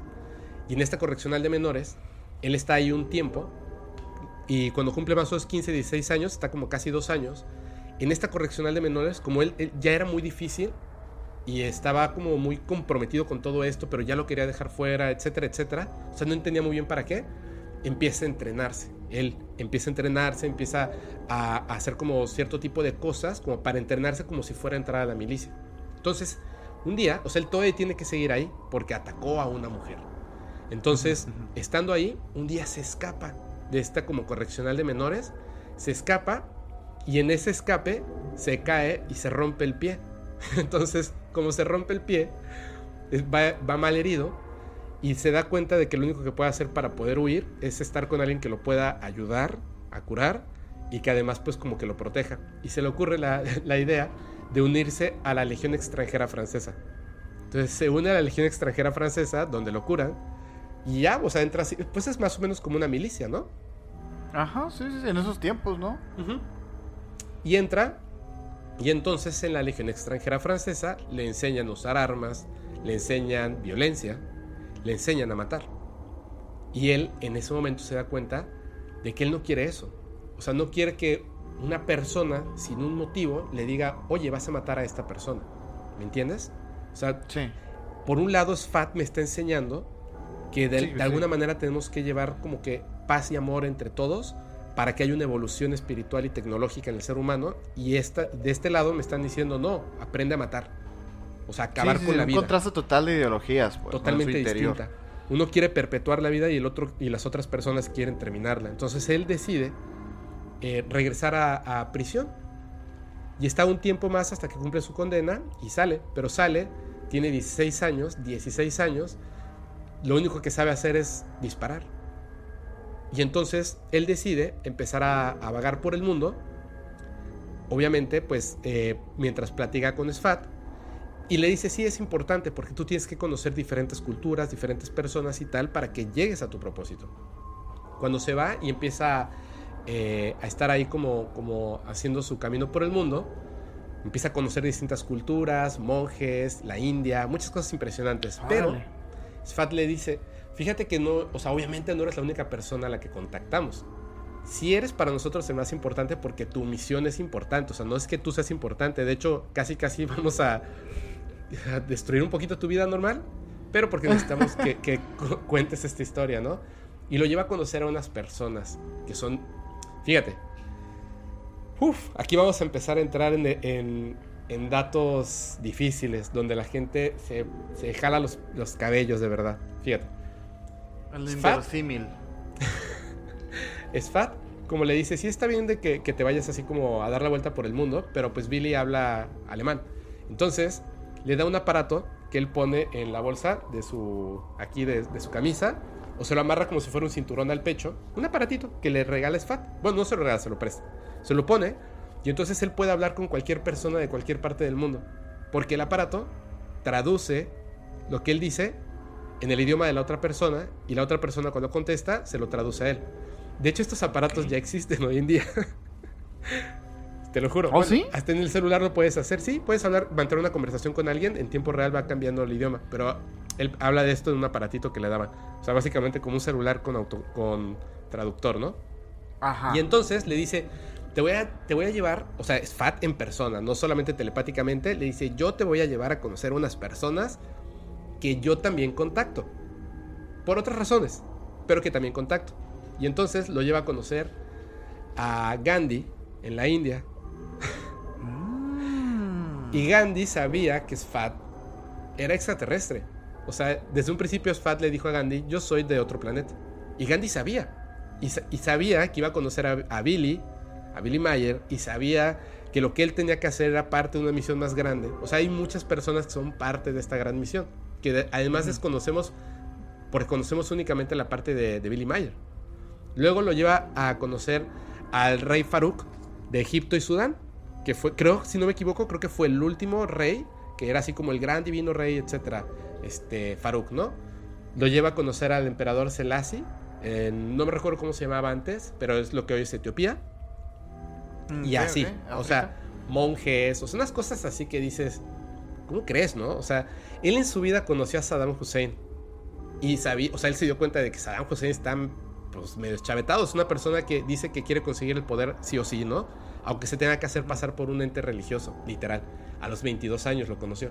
Bueno, la cuestión está en que él de repente, como una vez que ya sabía como, había como que dicho, no, ya no voy a seguir con esto y terminó en la cárcel, vuelve a decir, ¿sabes qué? No, o sea, es que ni siquiera entiendo qué es lo que tengo que hacer. O sea, no, sé para qué tengo que conocer a estas personas, estoy solo, vagando por el mundo, este, sin dinero, o sea, no tiene sentido que, que una persona del espacio me esté diciendo cosas que tengo que hacer y dejo de vivir mi vida. ¿Sabes qué? Adiós, no me interesa el contacto, pum, me voy a hacer mi vida. Y como no, pues lo único que sabe hacer, te recuerdo, es disparar hay un, eh, una como policía de Medio Oriente que lo contrata a él porque es muy bueno para disparar, para matar, digamos, ¿no? O sea, no para matar, sino para estos conocimientos como militares de policía. Tácticos, este, estratégicos, etc. Exactamente, porque tuvo una vida difícil, es muy bueno para esto. Entonces, lo contratan, fíjate esto, como que por fuera la policía lo contrata a él, que es como un ilegal, un forajido, para que le dicen, ¿sabes qué? Aquí, que hay muchos problemas en Medio Oriente, en ese entonces estaba muy fuerte, le dicen, ¿sabes qué? Esta persona es un asesino en masa. O sea, supuestamente está en la milicia y shalala, pero él se dedica a matar mujeres y niños. Ve por él. Y él va, y va, y empieza a atrapar, no los mata, a atrapar asesinos, asesinos seriales, asesinos en masa, los empieza a atrapar y llevarlos ante la justicia. De hecho, es tan bueno haciendo esto que se le conoce como el fantasma, The Phantom. Nadie sabe quién es, pero anda ahí y las fotos son impresionantes, o sea, el cuate así sin camisa, este con la barba, después sin, barba, vestido así como de verdad como un personaje de una película. Mientras él está haciendo todo esto, es cuando conoce a, Saddam Hussein. Y un día muere Sfat. ¿Cómo? Muere, pues eso es como una persona y se muere. Y él deja absolutamente de tener el contacto. Lo pierde totalmente. Entonces, como pierde el contacto, él eh, está haciendo esto de ser de Phantom, pero se da cuenta de que ahora que perdió el contacto, es terrible lo que está haciendo. Justo lo que él aprendió desde los 5 años, que era lo que no se debía de hacer, es lo que él está haciendo. Violencia, cosas negativas y dice, ¿sabes qué? No más. Se va, se va a la India y entonces, cuando llega a la India, conoce a una mujer con la que se casa y tiene varios hijos, ¿ok? En ese momento que está él en la India, le vuelven a hablar, pero ya no es Sfat. Sfat ya está muerto. Le habla la nieta de Sfat, que se llama Semyase que en ese momento tiene 360 años. ¡Qué locura! Y le pregunta que si quiere continuar con el contacto. Y él dice que sí, que está preparado. En ese momento, todo en su vida va a cambiar. Ahorita te voy a seguir contando, pero hasta ahorita, ¿qué piensas hasta ahorita en lo que va de la historia? ¿Cuántos años tenía en este momento Billy? 22, si no me equivoco. 22. Muy joven. 1963, 22 años me, llama la atención que se asemeja tanto a estas historias de, estos personajes influyentes que, se sabe, bueno, se dice que, tienen como este contacto y que por eso llegan tan lejos y por eso son tan espléndidos y, me, resulta impresionante que, bueno, al final yo creo que es parte del objetivo de Billy, ¿no? El no ser detectado, ¿no? Este bajo perfil de, de, todavía no es mi momento de brillar, nada más tengo que conocer a estas personas y se está cocinando. Me llama mucho la atención y, hasta incluso, o sea, mis dudas sería como si Asfat haya planeado su momento de morir también, pues, ¿no? De decir, ¿sabes qué? Tengo que dejar que Billy haga su reflexión solo y, y, que se dé cuenta de que de que la está cagando, pues. No sé. Eso es lo que estoy pensando. Yo también. Yo también había llegado a pensar en eso. Pero ahora te propongo otra idea. Porque vas a darte cuenta mucho tiempo. O sea, conforme avanza la historia. En realidad, ellos le están dejando que él seleccione. Que viaje por el mundo. Que aprenda. O ya habían prediseñado todo esto para que así ocurriera. Claro, claro, claro, claro. O sea, él está siendo utilizado por esta raza o de verdad tiene un libre albedrío. O sea, te lo digo por lo siguiente. De repente él decide, no, ya no, ya no quiero seguir con el contacto. Y cae en la cárcel. Sale de la cárcel, continúa con el contacto y después dice, ya no quiero seguir con el contacto. Y se convierte en una persona violenta. Llega a la India y se casa. Su mujer, la de la India, lo odiaba. Y de hecho, mientras eh, él, después de que se, se divorcia o se separa, etcétera, de esta mujer, su más grande eh, detractor era esa mujer.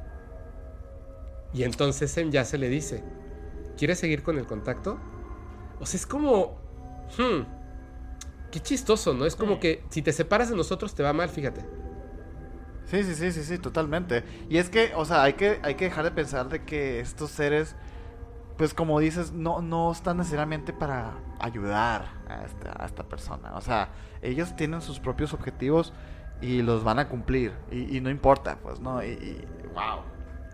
Estoy ansioso, sigo ansioso todavía porque no sé cómo vas a satisfacer esto.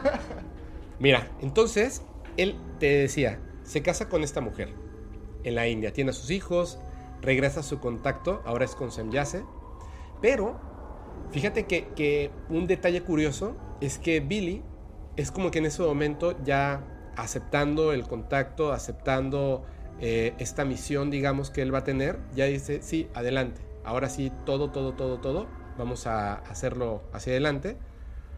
Resulta que le dicen que fue un error que se casara con esa mujer en aquel momento.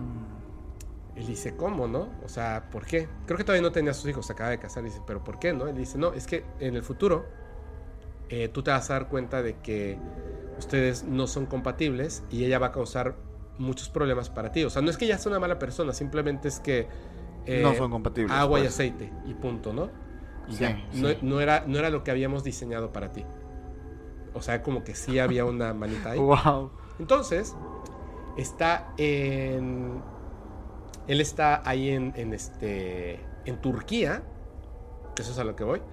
A ver, mira, él está en. No, perdón. Él se casa con esta mujer. Ya me, ya me voy a brincar. Él se casa con esta mujer, le dicen esto. Él se queda como pensando: ¿será cierto no será cierto? Y de repente se da cuenta de que hay más personas que le empiezan a hablar. No solamente. No entró una, pues. No solamente se enyace. Dos personas que él, de hecho, ya había escuchado como que sus voces en su mente, pero que no entablan comunicación con él, sino que él simplemente los captaba. Uno de estos se llama Gimanuel y otro se llama Quetzal. Quetzal, cuando ya empieza a hablar con él, le dice que, y le cuenta algo que es bien, bien padre, porque yo le, yo le estoy en otras cosas, en otras historias, eh, lo, lo, contamos aquí en un podcast porque tiene que ver con, no solamente con esta historia, sino con muchísimas otras de otro tipo de cosas, lo que se refiere a la reencarnación.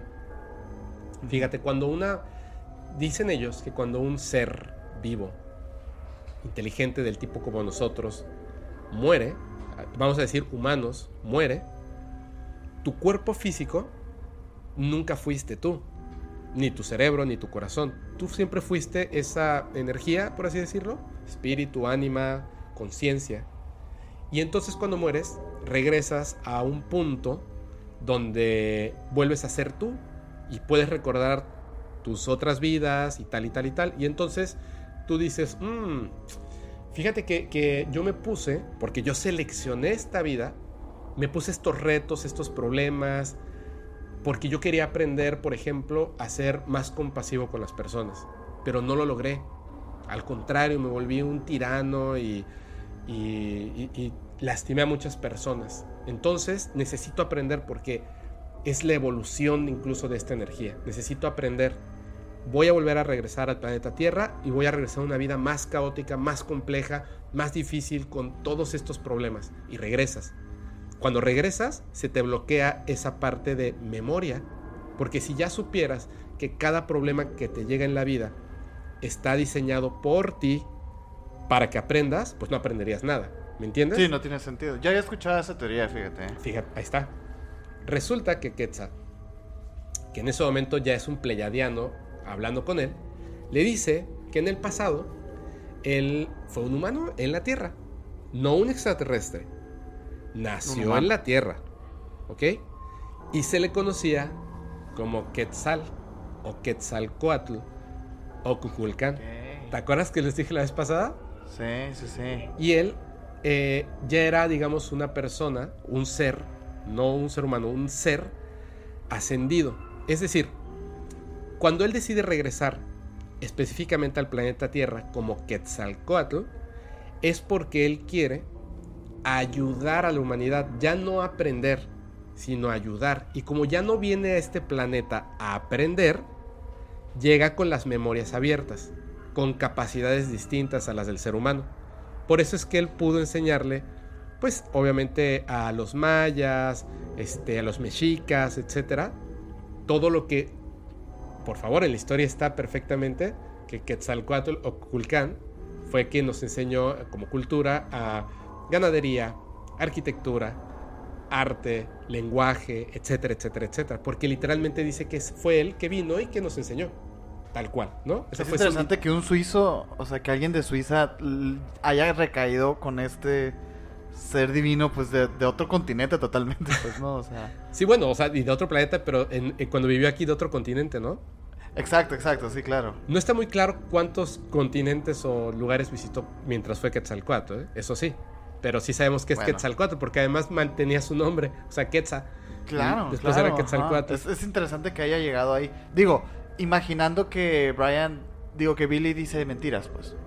O sea, imaginando que, que, Billy dice mentiras, como que, bueno, entonces, ¿cómo llegaste a dar con este ser? Pues, eh, bueno. Pero todavía está chilo. Está el otro ser. Sí, sí, sí. Que se conoce, que su nombre es G. Manuel. G. Manuel. G. Manuel. Ajá. Es con lo que vamos a cerrar esta parte de la historia. Recuerden el nombre, G. Manuel. ¿Ok? G. Manuel.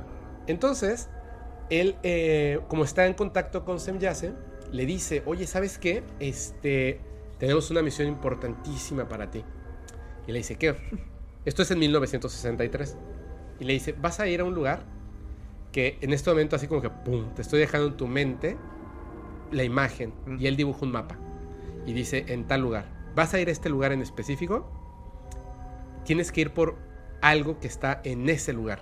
Y entonces él se va en esa misión especial que le da Semyase se va con, su, con un amigo que tiene, que se llama Isa Rashid. Isa Rashid era un cura ortodoxo griego, ¿ok? Entonces se van Hola. y llegan a las afueras de Jerusalén. De, todo esto hay, fotografías, ¿eh? De todo esto hay fotografías. Y todavía voy a llegar a un punto más, pero de todo esto hay fotografías. Llega a un lugar que está a las afueras de Jerusalén y encuentra en el mapa, en el punto que, que él dibuja, donde supuestamente tiene que ir, encuentran una tumba antigua. Entran a esa tumba, porque de hecho hasta tenía un dibujo de cómo era el interior de la tumba y dónde estaba lo importante de ese lugar. Entran a la tumba y descubren una figurita, un como pedazo de cuarzo, que eso no era lo importante, y descubren envuelto en pieles de animales unos pergaminos, por así decirlo, unos escritos ¿Ok? Resulta que estos escritos tienen exactamente 2000 años. Los firma porque los escribe una persona que hace 2000 años se llamaba G. Manuel, que era el mismo ser que él escuchó alguna vez y con el que habló alguna vez. Espérame. Todo esto. Sigue, Fepo, por favor. Está escrito en arameo. Se van de este lugar y Isa Rashid se lleva los escritos, se los lleva para estudiarlos y tal, y comienza a hacer una traducción de los escritos. Siete años después, obviamente esto es súper complejo, siete años después logra hacer la traducción de una tercera parte más o menos de estos escritos y se los envía a Billy. Y le dice, Billy, esto es lo que llevo y lo que aquí dice va a cambiar la historia de la humanidad. Así, cuando, cuando se termine esta traducción, es tan importante que va a cambiar la historia de la humanidad. Es lo que escribió G. Manuel. ¿Qué es lo que decía ahí? Voy a contar antes lo que le pasó a Isa Rashid. Isa Rashid, que en siete años logra traducir la tercera parte, se da cuenta de que un grupo de eh, religiosos extremos lo comienzan a perseguir para matarlo. Quieren de alguna manera se enteran que él tiene estos documentos antiguos. Esta información. Esta información. Y quieren a toda costa obtener estos documentos y matarlo. A él y a su familia. Porque son las únicas personas que ellos piensan que sabe de esto. Es tan, tan peligroso que él toma a su familia y huye. Empieza a huir. O sea, de verdad, o sea, lo está intentando matar, asesinar. Huye, huye, está huyendo hasta que llega al Líbano a una pequeña villa, se esconde en una pequeña eh, villa en el Líbano, en una casita ahí toda así, o sea, de verdad, o sea, está su vida está en peligro de una manera horrible y sabe que en algún momento pueden llegar a él. Y lo que se le ocurre es que hace un hoyo en la pared, mete los papeles, los envuelve otra vez y tal, los, los mete ahí, vuelve a cerrar la pared, la tapa, la cubre y esa noche atacan a la, villa. Supuestamente, los israelíes destruyen esta villa totalmente. la destruyen, así, la destruyen mientras ellos están huyendo, explotan bombas y destruyen absolutamente todo. Se entiende que se destruye estos documentos antiguos, que son conocidos como el Talmud de Jimanuel. Él sigue huyendo y más adelante, cuatro años después, Isa Rashid y su familia son asesinados. Les descargan así una metralleta, o sea, ah, con metralleta, los literalmente los, los aniquilan a él, a su familia. Eh, supuestamente lo hace el Mossad mientras están en Bagdad. Esto es un hecho real. Están las fotografías de estas personas y tal. los asesinaron. Huyeron, los asesinaron. Entonces, Billy Mayer se da cuenta que obviamente aquello que le mandó, aquello que descubrieron, aquella misión que le había pedido Semyase, es súper, súper peligrosa. La información que está ahí es tremendamente importante. Decide entonces que tiene que hacer algo al respecto. Pero en 1965, antes de que maten a Isa, él está en un camión en Turquía, hace mucho calor, está la ventana abierta, trae el brazo por fuera y de repente el camión se estrella contra otro camión. Un accidente brutal. Y en ese accidente, eh, uno de los camiones, cuando choca, se talla contra el otro y como él trae el brazo por fuera, se lo lleva y él lo saca del camión, le despedaza el brazo y lo deja tirado por ahí.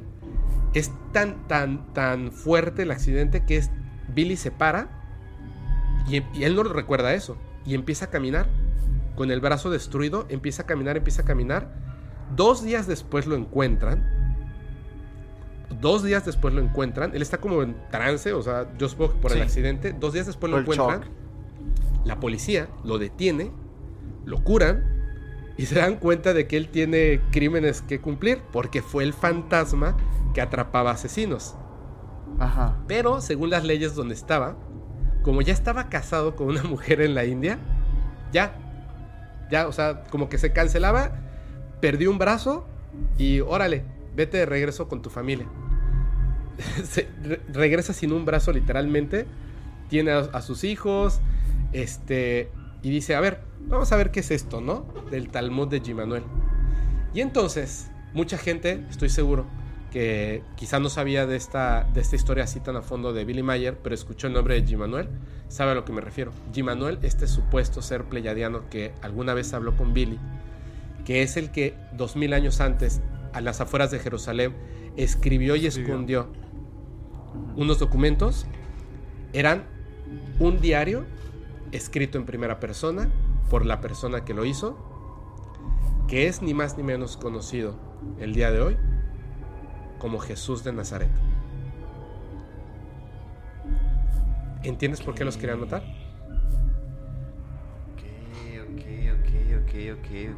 Básicamente, lo que decía el Talmud de Gimanuel, entre muchas otras cosas, es la forma correcta de vivir y la parte más importante. una de las peores, dice el Talmud, uno de los peores errores que puede cometer el ser humano es la religión. Fuertísimo, ¿no? Fuertísimo, fuertísimo. Que, ah, o sea, al final esas interpretaciones llevan a ser todo lo contrario, pues. Miren, yo lo voy a decir con todo respeto. Lo voy a, lo voy a decir con así cada punto sobre la I.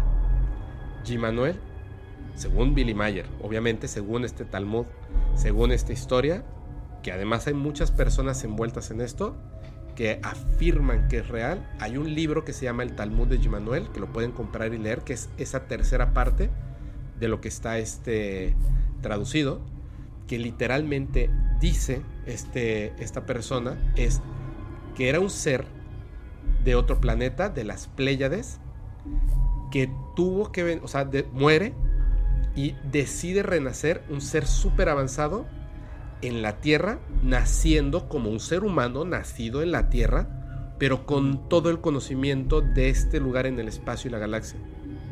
¿Ok? Conocimientos incluso del futuro y muchas otras cosas más. Y es, toma el mismo nombre que siempre había tenido, que es G. Manuel, que con el tiempo se traduce hasta Jesucristo. Jesús. Y entonces él se da cuenta de que en un punto, cuando él muera, van a cambiar totalmente la historia. La van a cambiar en absoluto.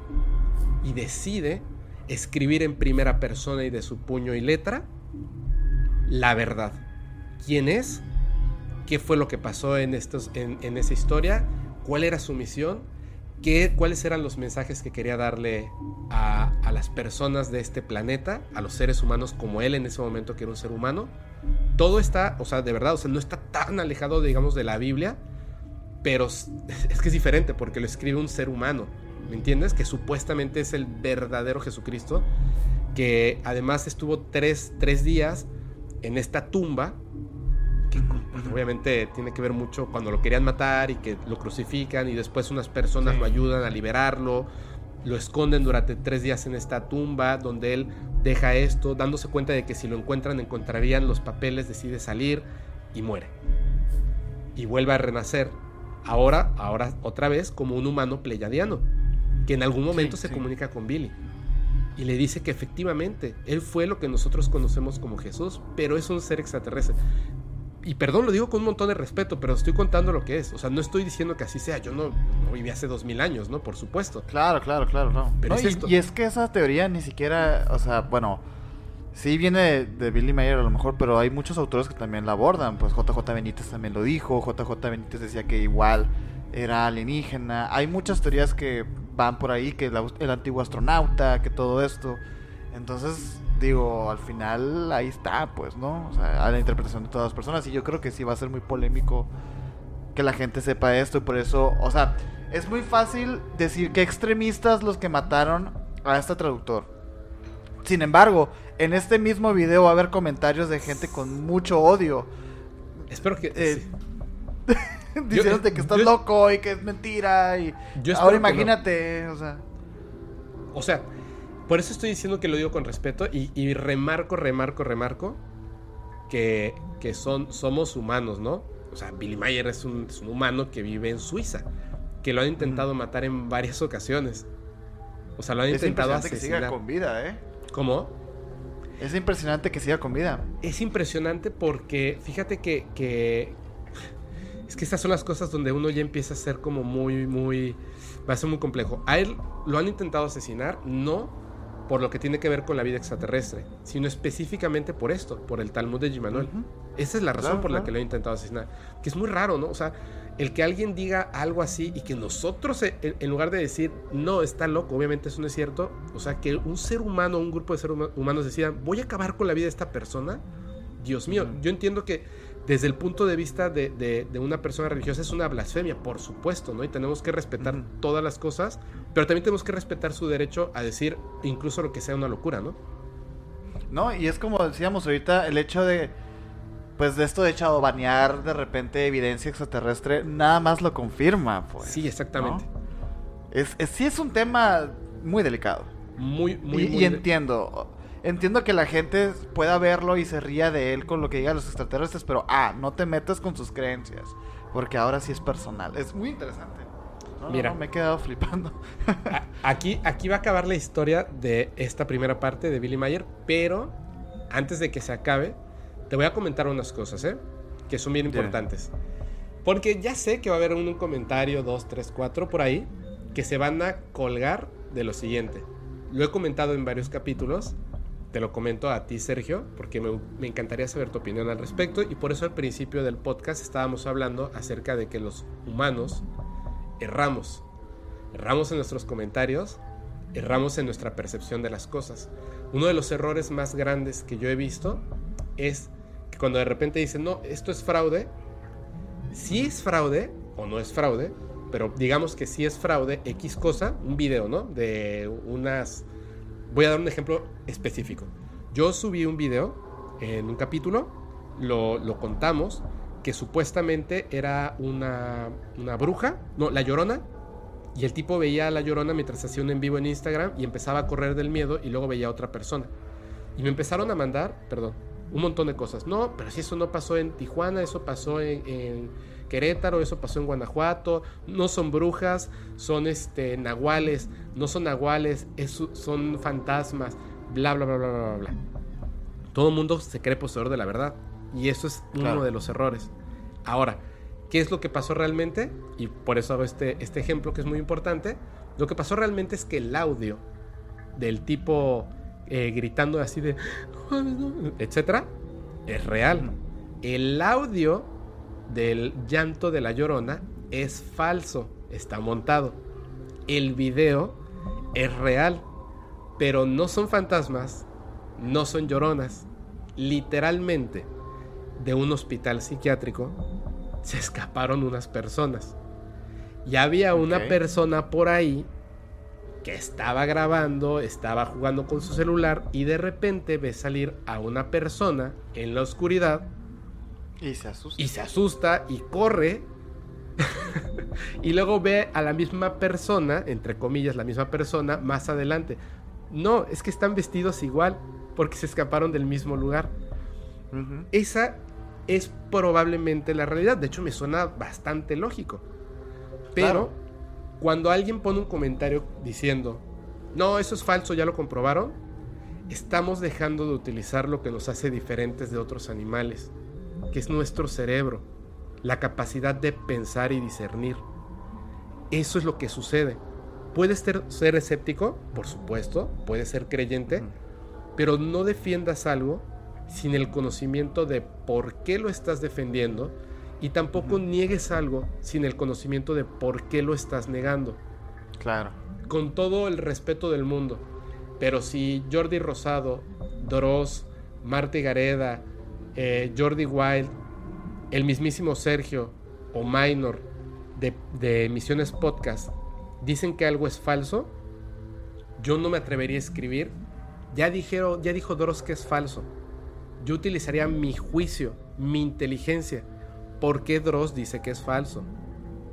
Y vería y utilizaría mi inteligencia. Nunca se dejen engañar. Es bien importante. ¿Qué es lo que pasa? Van a decir que ya se descubrió que es falso porque las fotografías del, del ovni que le dicen wedding cake o pastel de bodas que tomó entre su como cochera o donde guarda eh, las cosas y su casa ya se demostró que es falso que porque es, lo hizo con latas y con la, tapa de la basura, etc. Se los voy a decir porque hay, una, hay un estudio que se hizo de fotografía no es falso. ¿Ok? Yo cuando lo vi dije eso es falso. Cuando vi el estudio fotográfico que tiene que ver con la circunferencia de las bolitas del ovni, en ese momento descubrí que evidentemente era real. Ojo, no que sea un ovni, sino que es un objeto grande que está frente a él entre su casa y la cochera. Y que él se acerca a tomar la pues. foto. Cuando tú te acercas a un objeto circular, como una esfera de metal, cuando tú te acercas, tú te ves reflejado de una cierta forma, como así, redondeado. pero si tú estás muy cerca del objeto, tú te ves muy grande. Tapas la esfera. Si tú te alejas, te tienes que alejar mucho para empezarte a ver pequeño. Entonces, lo que se ve reflejado en las esferas es la cochera, pero se ve pequeña. Para que el ovni se vea tan grande en la fotografía, Billy Mayer tuvo que haber, si fuera un objeto pequeño, como dicen, vamos a decir de dos metros, Billy Mayer tuvo que haber estado demasiado cerca del objeto para que parezca que es grande. Y en las esferas se hubiera visto su reflejo grande, pero él ni siquiera se ve porque está chiquititito, porque está súper lejos y el objeto es muy grande. Entonces, investiguen, investiguen, es bien importante. Todas las fotografías de Billy Mayer, los negativos, los celuloides, la película en 8 milímetros. He visto un montón de videos de, nosotros ya, ya descubrimos que es falso y lo veo y digo, hombre, o sea, pero invéntense algo más inteligente, por favor. Nos hacen quedar mal como raza humana. No puedes salir a decir, yo ya descubrí que es falso, con, perdona que lo diga, con una idiotez. O sea, el hombre no tiene un brazo, sale enfrente de su cámara mientras está el ovni ahí tomando fotografías y luego regresa y hace un zoom no digital, mecánico a un objeto que está flotando en celuloide. O sea, Dios, o sea, son tantas cosas que son demasiados detalles. Y hay uno en específico, voy a decir dos, pero hay uno en específico que dice, pero ya se demostró que es falso porque la mujer que sale que supuestamente se enyace en la fotografía, donde se ve su cara y otra extraterrestre que él tomó, que efectivamente es cierto, él tomó esa fotografía, son dos personas que salían en un programa de televisión. Exacto. Son dos personas que salieron en un programa de televisión y él tomó la fotografía de la pantalla de televisión. Él, el mismo Billy Mayer, aceptó que tomó la foto de la pantalla de televisión por una razón en específico. Cuando él le tomaba fotos a estas personas del espacio, salían veladas las fotografías o recortadas con una mancha de electrostática o magnetismo, etcétera, que velaban la fotografía una parte que no permitía que se mostraran sus rostros. Y él quería que la gente viera los rostros de estas personas para que vieran que eran humanos.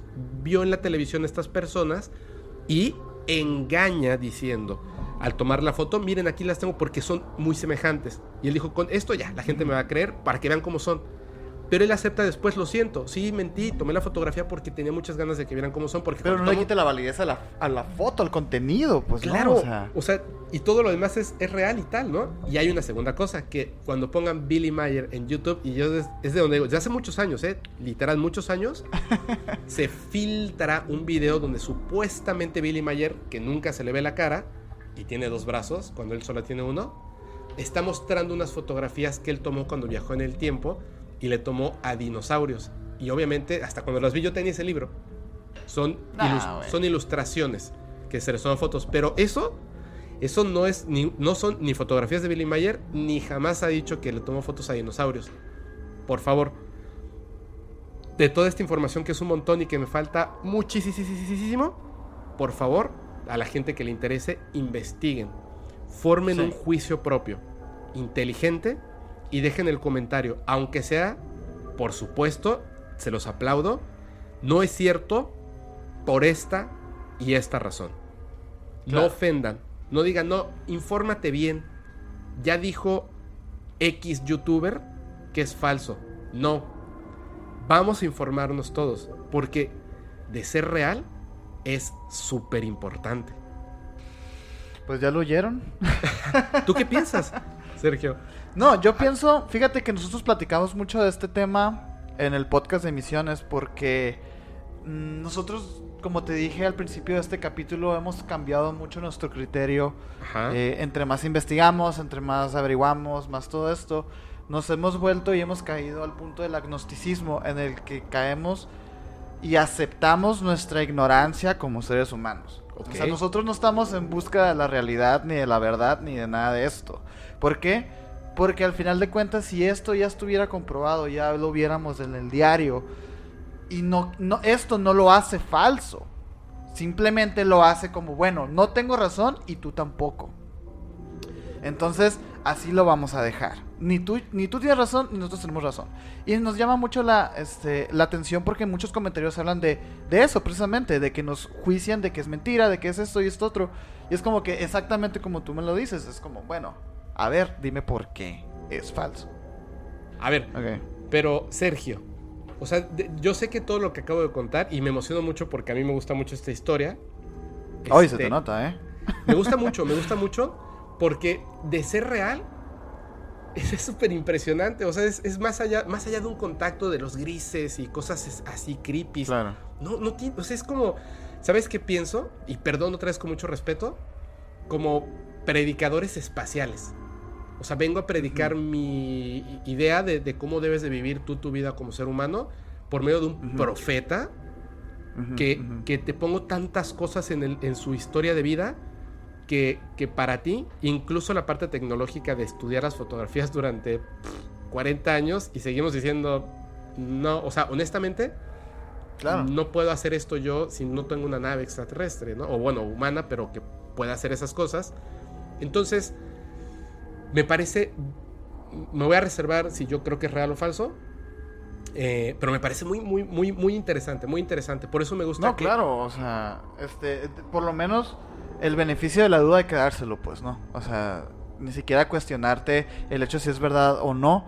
De hecho, es algo que, predicamos, ahora sí que predicamos mucho nosotros en nuestro podcast, que nosotros ya abandonamos la idea de buscar la verdad, pues no. Este, como te dije, desde que iniciamos el proyecto hemos pasado por una evolución gigantesca de pensamiento y de razonamiento en el que, pues, entre las historias que nos mandan, las cosas que hemos vivido, este, las investigaciones que hemos hecho, pues llegamos a la conclusión de que, ok, el fenómeno existe, pero voy a tratar de no explicarlo. ¿Por qué? Porque al final ni tú ni yo entendemos, ¿no? O sea, es como tratar de explicar qué hay después de la muerte. Bueno, es inútil ese discurso porque, pues, ni tú ni yo sabemos y ni vamos a saber. Entonces, creo que el pelearse por cosas que no sabemos es, es como muy hasta inmaduro y, estúpido, la verdad. Y nosotros lo vemos mucho en nuestros comentarios que refutan las historias y nos insultan y todo esto. Y la verdad nosotros pues no nos tomamos nada de eso personal porque sabemos ah, que, que es como, bueno, o sea, si yo también construyera una vida entera eh, en este pilar de pensamiento y llega alguien a tratar de amenazarlo, yo también voy a, este, a reaccionar de una manera violenta. Sin embargo, yo me quedo con eso. Simplemente se les contesta a las personas con, también con el respeto y todo, pero en el entendido de que somos seres humanos y aceptamos nuestra ignorancia como tal, pues, ¿no? Y como dices el caso de Billy Mayer, yo no te voy a decir si es verdad o es mentira. Yo te voy a decir que cuadra. Que cuadra con, con ciertas cosas. Lo que dices, este, este tomo que habla de Jesús, es como que, bueno, no es el primer autor que habla de esto. Y incluso, este, Minor y yo, desde antes de empezar el proyecto, ya traíamos estas ideas de las teorías del antiguo astronauta, de que las filosofías y las, los avances eh, de la humanidad han sido influenciados por fuerzas exteriores al, planeta. Este, tienen mucho sentido y, el hecho de seguir investigando de más personajes y de más acontecimientos nada más nos confirman nuestros, nuestros pensamientos, pero es igual de fantasioso o es igual de surrealista que creer en Buda o creer en Dios o creer en Jesús. Simplemente son distintas formas de pensar. Y, es lo que nosotros predicamos mucho, pues, y nos basamos mucho en la historia, pues, eh, eh, al final, desde, como dices, eh, este personaje Jesús vino a predicarnos una forma de vida, pero la misma iglesia ha reprimido ciertos datos y ciertos tomos para idealizar literalmente a este personaje y quitarle toda su humanidad, pues, ¿no? Cosa que no debería de ser y que ahora que me dices esta historia de Billy Mayer, pues al final no fue concebida esa idea para que fuera así, pues, ¿no? O sea, en vez de abrazar la imperfección del ser humano, la iglesia se ha empeñado a purificar de errores a, los, a las personas. Y, pues eso lleva a catástrofes y a radicalismos increíbles que al final no, no van a, hacer avanzar a la, humanidad, pues, ¿no? Y, y es muy, muy, muy interesante. Por lo menos, por lo menos es interesante. Exacto, por lo menos es interesante. De hecho, yo concuerdo con lo que estás diciendo eh, y me parece que, justamente el error que cometemos como seres humanos es ser como eh, blanco o negro. Si es un contactado, entonces no puede mentir. Es, que no es un ser divino, que era lo que decía en un principio. Billy Mayer es una persona que tenía un brazo afuera de un camión y en un accidente lo perdió. Es un ser humano de carne y hueso, eso es lo que nos comprueba. Es un ser humano de carne y hueso que estuvo casado y que y se divorció. tuvo una, sí, tuvo una, una, vida de pareja difícil y se divorció y, la, y su mujer hablaba mal de él. Y es extraño porque dices, no, entonces está mintiendo porque la mujer habla mal de él. Sí, pero en, hay un documental y sale uno de sus hijos adulto, más grande que nosotros, o sea, estoy diciendo unos 40 años, diciendo, lo difícil que fue su vida. Lo difícil que fue su vida porque su papá era el nutcase, o sea, el, el este, el, chiflado de aquella época. Y a, él lo buleaban, no le hablaban, no tenía amigos, lo maltrataban. Porque su papá era el loco que, que, salía en el periódico porque supuestamente hablaba con seres extraterrestres durante toda su vida. Y lo dice hasta como que parece que quiere llorar, o sea, está así o sea, mi vida se estuvo terrible. Y le pregunta en ese momento el entrevistador, entonces, ¿tu papá mentía? ¿Miente? Dice, no, claro que no. Por supuesto que no. Por supuesto que el contacto es real. Yo he visto a estos seres. Yo, yo he hablado, o sea, yo he conversado con ellos. Yo he visto estas naves. Es que yo, creo que partiendo desde ahí, incluso, o sea, incluso la pregunta de si miente es una es una pregunta estúpida. ¿Qué importa? Su vida fue una mierda. O sea, ¿qué importa que mienta o que no mienta? A él lo bullearon y él las vio negras. Eso es lo único que importa. No, no importa otra cosa, pues. Sí, pero imagínate ya como adulto que digas, sí, o sea, mi vida fue muy difícil de niño, pero termina, cierra diciendo, pero es muy importante la misión que tiene mi papá. O sea, él comprende que él también tuvo que dar una parte de su vida, ¿me entiendes? Porque es, o sea, imagínate que eres, o sea, eres el hijo de una persona que cuenta todas estas cosas y tiene además, además, tiene evidencia en fotografía y video. Además, tiene personas que vivieron con él este, estas cosas en su vida que dicen es cierto, es real. Solo como ejemplo, una de estas personas, porque al final es donde yo digo, ay, aquí le salió la humanidad totalmente a Billy Mayer. Ay, no, Billy, ¿qué hiciste, Billy? Al final, hoy en día, tiene una, asociación que se llama FIGU, que yo diría un culto religioso. ¿Ok? Ok, ok. Es ahí donde digo, hombre, qué bueno, ¿qué no fuiste tú el que descubrió el Talmud de Jimanuel y donde Jimanuel, el ser que de un momento se comunicó contigo, te dijo que lo más importante es que los seres humanos no hagamos religión?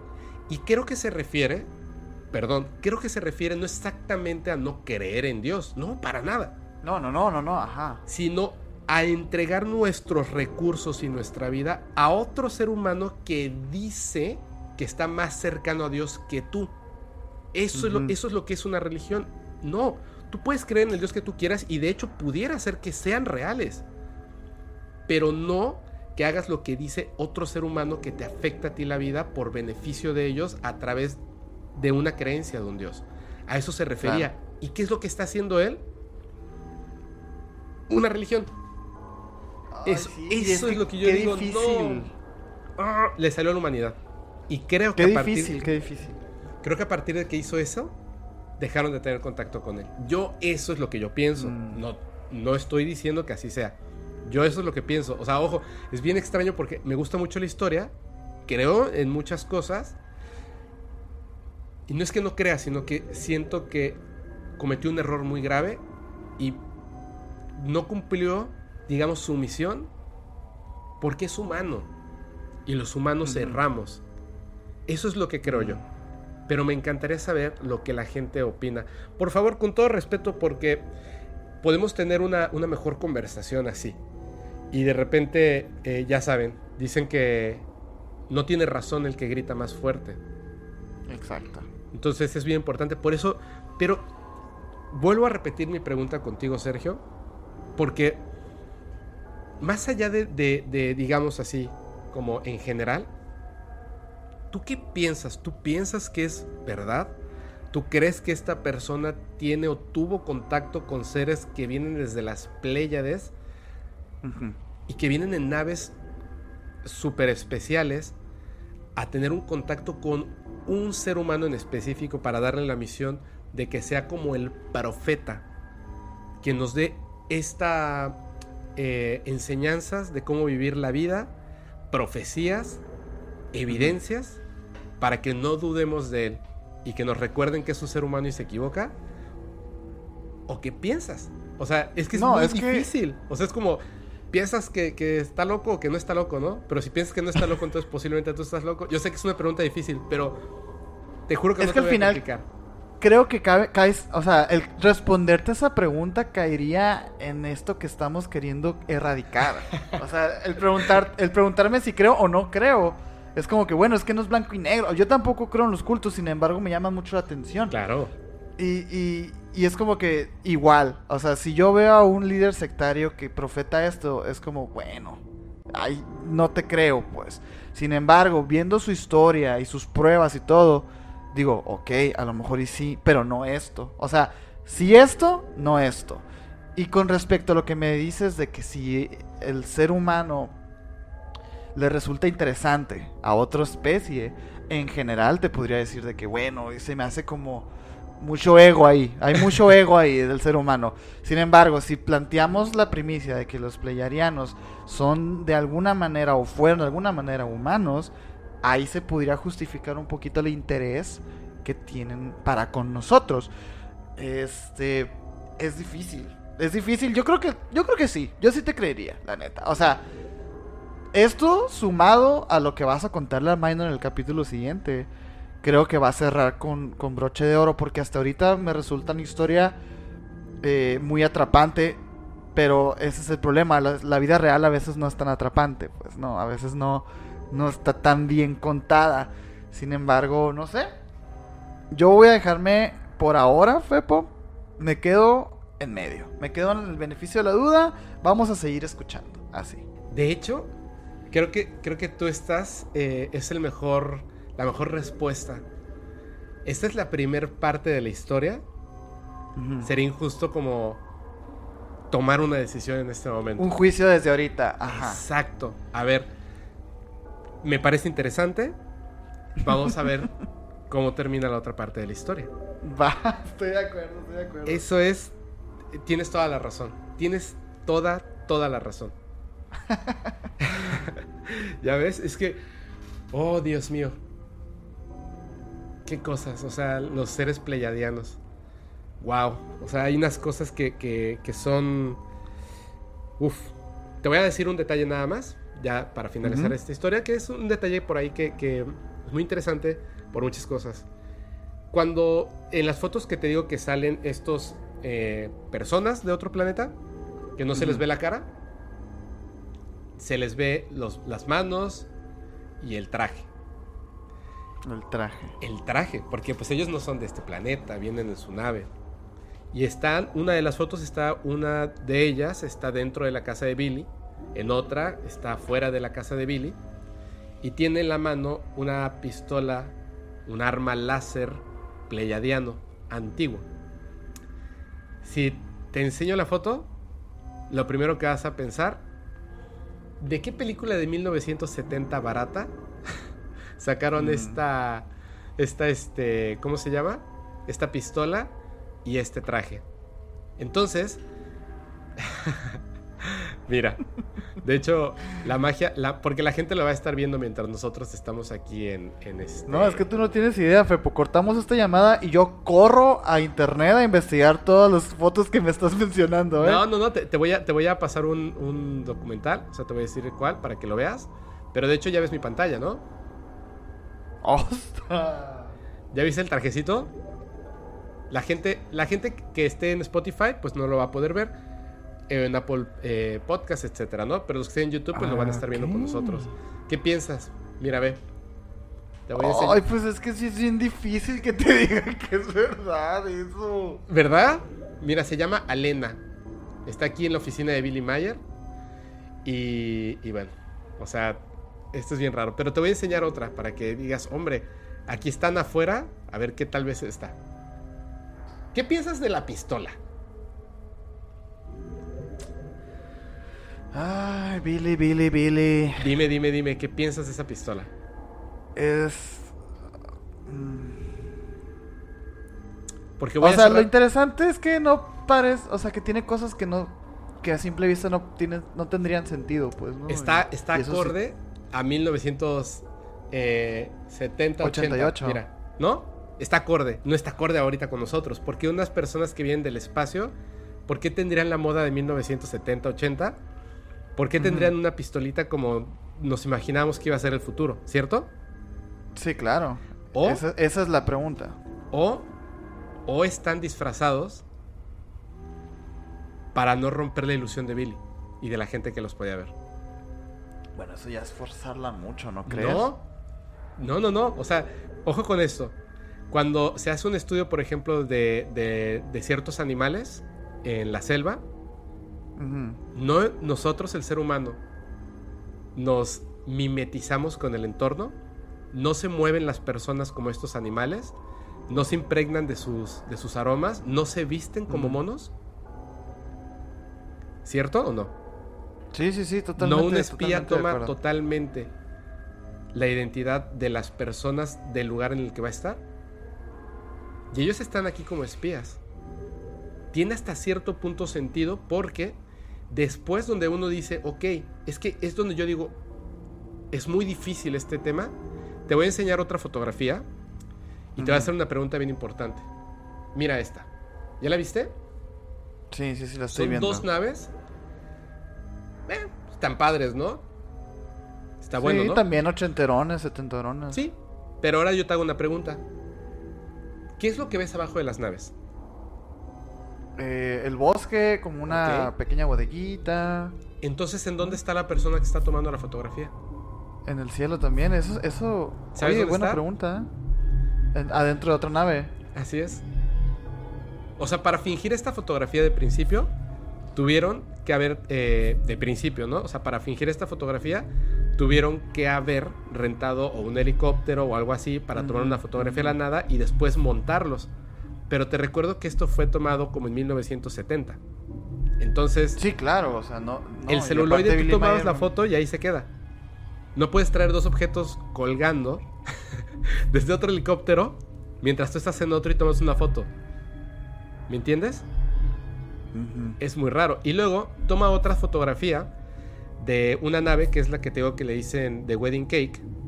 Y este. Y dice que cuando toma estas fotografías, por alguna razón que él no sabe, que después se lo explican, la nave se veía de color dorado. La cuestión está, de hecho, él toma esta fotografía para que se vea la referencia contra su coche, se hace hacia atrás. Y el coche está fuera de foco porque él está tratando de poner el foco en la nave. Y la nave, como tú puedes ver, pues es muy grande. De hecho, la distancia y tal, lo han tratado de trucar con un, con un este, carrito de juguete. Y por más que lo intentan, pues no lo logran. La, lo- la parte importante de esto, más allá de que, de que está de color dorado y este. Y pues se ve que es como un objeto muy grande. Es que en un momento Billy le dice a estos seres extraterrestres que quiere ver la parte de arriba de la nave. Entonces la nave trata de girar un poquito, pero no puede girar tanto, o sea, no se puede poner de cabeza. Y entonces el ser extraterrestre con el que está le dice, mira, siéntate en la orillita de mi nave, porque esta es otra, esta- en esta no viaja nadie adentro. Siéntate en la Ujú. orillita de mi nave, voy a subir la nave y, de- y ya le tomas una foto desde arriba. Ya la tomas. Entonces él toma, pues, una foto desde arriba de la nave, que es, es esta que vas a ver, con lujo de detalle. Ahí está. ¡Ostra! ¡Ostra! Hay una cosa que es bien importante y te lo voy a mostrar en este momento. Durante mucho tiempo se dijo que esto era falso porque es un juguete y listo. Pero en el año 2000, en el año 2000, 30 años después, a alguien se le ocurre subirle la exposición a la foto y mira, aquí hay un poste. ¿Qué? ¡A la madre! O sea, aquí en este momento es donde yo digo, te empieza a explotar la cabeza. Sí, sí, La totalmente, totalmente. es extraordinaria. Y la historia del arma láser que tiene en la mano el extraterrestre, la voy a contar en el capítulo número 2 porque es impresionante también. No, no, no, no, no. Es que, bueno, por ahí en internet dicen que entre más evidente es la evidencia, menos cree la gente cuando se trata de temas paranormales. La gente no quiere ver al fantasma enfrente ni a la nave espacial en Full HD. Quieren ver así movido todo. Entonces, calza perfectamente. No, mames, estoy, mira. ¡Wow! Es lo que te... Y esto es... Son cositas, ¿eh? Son cositas lo que te acabo de enseñar. La, evidencia, cuando se estudia, te rompe más y más la cabeza. O sea, entra un momento en el que dices, ya no, no puedo entender cómo. Solamente para que tengan una idea. Dos ganadores del Oscar. Dos ganadores del Oscar de películas súper importantes. Una de esas, 2001 Odisea del Espacio. El encargado de los efectos especiales de la película 2001 Odisea del Espacio estudió el material original de Billy Mayer y dijo que es auténtico porque para hacer cada una de esas fotografías se necesitan muchos cientos de miles de dólares y un expertise que evidentemente ese señor no tiene. No. De entrada. Wow. O sea, es impresionante. Yo creo que la parte 2 con Minor va a estar cardíaca, va a estar increíble. Ya me lo estoy saboreando, Minor. No, hombre, la No, gente... De hecho, yo creo que, ¿sabes qué? Porque la gente no se va a aguantar tanto. Yo creo que, que... A ver, ¿tú qué opinas de esto? Para que así tú seas el culpable, Sergio. ¿Dónde Podemos hacer lo siguiente. podemos hacer que este capítulo salga un lunes o un viernes y la conclusión el siguiente día y ese día no hago transmisión en vivo. O, o la siguiente es esperar Esta es una la- semanita. Esta es la siguiente opción, que se espera una semana y el viernes los invito. Haz de cuenta, yo te digo, sale este lunes y el viernes los invito y platicamos sobre todo esto para que la gente todavía conozca más cosas, como, como el detrás de cámaras, como los extras. Lo platicamos y el lunes salimos con la conclusión y, y así, ya tenemos como toda la información. Mm, Déjame pensarlo. ¿tú qué opinas? Mm, jal- Jalo esa transmisión en vivo porque ¿Jalan? estoy ansioso por eh, ver la reacción de la gente. O sea, porque sí son cosas que, que digo, la gente que escuchó este capítulo en Spotify, una disculpa, váyanse directamente a YouTube porque es muy visual. Las fotografías y las evidencias de Billy Mayer son indescriptibles y, y me encanta, nos encantaría, ¿no, Menor? Nos encantaría estar en una transmisión en vivo contigo y con toda tu gente para hablar básicamente de esto y, y a lo mejor y terminamos peleándonos con gente, ¿no? O sea, quién No, sabe. No, no, no. Ah, cierto, todo respeto y buena vibra. Sí, ¿eh? yo, re- yo respeto a las personas que, que tengan una opinión distinta, incluso si es este así como muy, muy aferrada, pues está padre. El ser humano de repente es, es bien aferrado a sus Sí. ideas. Y es muy, es muy divertido, ¿eh? O Está súper bien, claro, ¿no? O sea, miren, son comentarios al final. No me voy a ofender. Espero que ustedes no se ofendan. No se van a ofender. Que la gente opine. Ese es bien importante. Opinen, opinen, Sí, opinen. sí. Su voz tiene un sentido solamente cuando es expresada. Y además tiene mucha fuerza cuando va con un argumento inteligente. Entonces yo los invito de verdad a que comenten y opinen esto. Y vamos a, a llevarlo así. Yo creo que, que va a ser... Es que me encanta todo lo del fenómeno ovni. Mm. Sergio, eh, no nos dijiste tus redes sociales. Te voy a pedir ya Ok. ahorita para despedir que nos digas Ajá. por favor tus redes sociales, un, un comentario que le quieras hacer a la gente antes de partir. Y este. Bueno, este, invitar a la gente que sigan este, nuestro contenido también de, en, en Emisiones Podcast. Estamos en todas las redes sociales, en Spotify, en YouTube, TikTok. A veces hacemos transmisiones en Twitch, estamos viendo qué onda. Este, en Instagram y todo. Y a mí me pueden encontrar como Castillón Sergio en Instagram. Y nada, el mensaje es... Ah, no hay mensaje, Fep. No hay mensaje. no es cierto. Este, el, el ser humano es ignorante y hay que aceptarlo. No es un insulto, no nos hace menos ni nada. Simplemente hay que aceptar nuestra diminutez en el universo y que hay cosas que no entendemos y está bien. Creo que ese sería mi mensaje para dejar. Tienes toda la razón, yo concuerdo contigo. Eh, el ser humano es ignorante y para mí no es una grosería. Yo soy ignorante No, en muchísimas cosas. Y el aprender, o sea, el aceptar que somos ignorantes hace que todo lo que está allá afuera, todo lo que no conocemos, se vuelva algo magnífico, súper Claro. interesante y que nos invita a estudiarlo y aprenderlo. Eh, es, como, es como una semillita que se te puede quedar ahí para aprender nuevas cosas, nuevos mundos. Entonces, es bueno, es bueno ser un humano con errores, ignorante y que quiere evolucionar. Eso, eso es amén lo por mejor, eso. es lo mejor. Amén por eso, hermano, y amén por todas las personas que nos están escuchando también. Y yo quiero invitar a, a todas las personas que, que estén escuchando o viendo este podcast.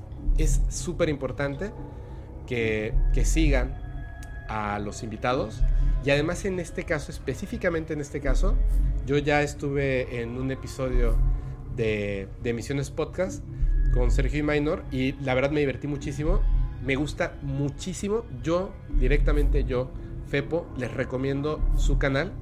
Tienen además muchísimos videos, así que eh, se pueden aventar unos muy buenos maratones. Les va a gustar muchísimo. Muchas, Sergio, muchas gracias, Fe, por la neta, no, por la invitación. no, ¿cuál gracias? O sea, de verdad, me da, me da mucho gusto que, que esté como creciendo tan rápido ahorita su, su podcast porque tiene un contenido súper valioso e interesante.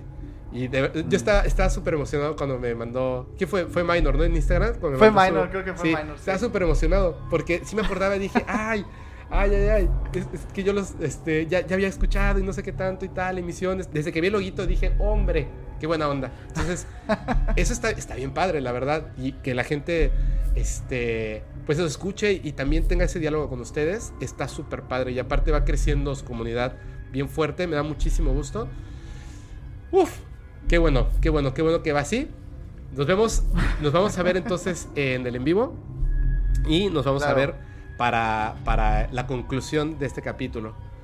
Sergio, te agradezco muchísimo, le agradezco mucho a Emisiones Podcast y estás por ahí, Minor, también. Te mando un saludo muy, muy grande. y yo le quiero recordar a todas las personas, ahora sí, para que nos vayamos, pueden mandar sus evidencias al correo paranormal.fepo.mx. También es importante que sigan a Podcast Paranormal en todas sus redes sociales. Y para finalizar, este podcast y en especial este capítulo se disfruta mucho mejor si lo escuchas mientras manejas en una oscura y terrorífica carretera y no tienes a nadie a quien abrazar. Chao.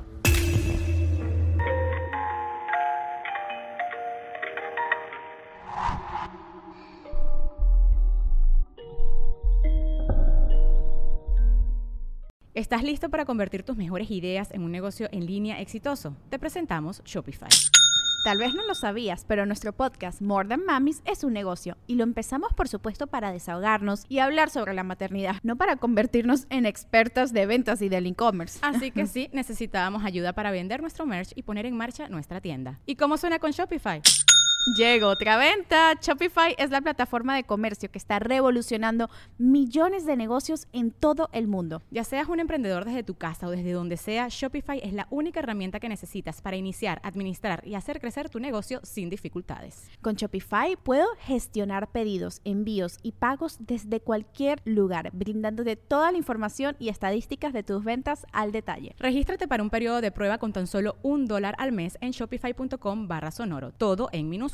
Ve a shopify.com barra sonoro para llevar tu negocio al siguiente nivel. Shopify.com barra sonoro. Hello, it is Ryan, and I was on a flight the other day playing one of my favorite social spin slot games on chumbacasino.com. I looked over the person sitting next to me, and you know what they were doing? They were also playing Chumba Casino. Coincidence? I think not. Everybody's loving having fun with it. Chumba Casino is home to hundreds of casino style games that you can play for free anytime, anywhere even at 30,000 feet. So sign up now at ChumbaCasino.com to claim your free welcome bonus. That's ChumbaCasino.com and live the Chumba life. No purchase necessary. VGW. Void were prohibited by law. See terms and conditions. 18 plus.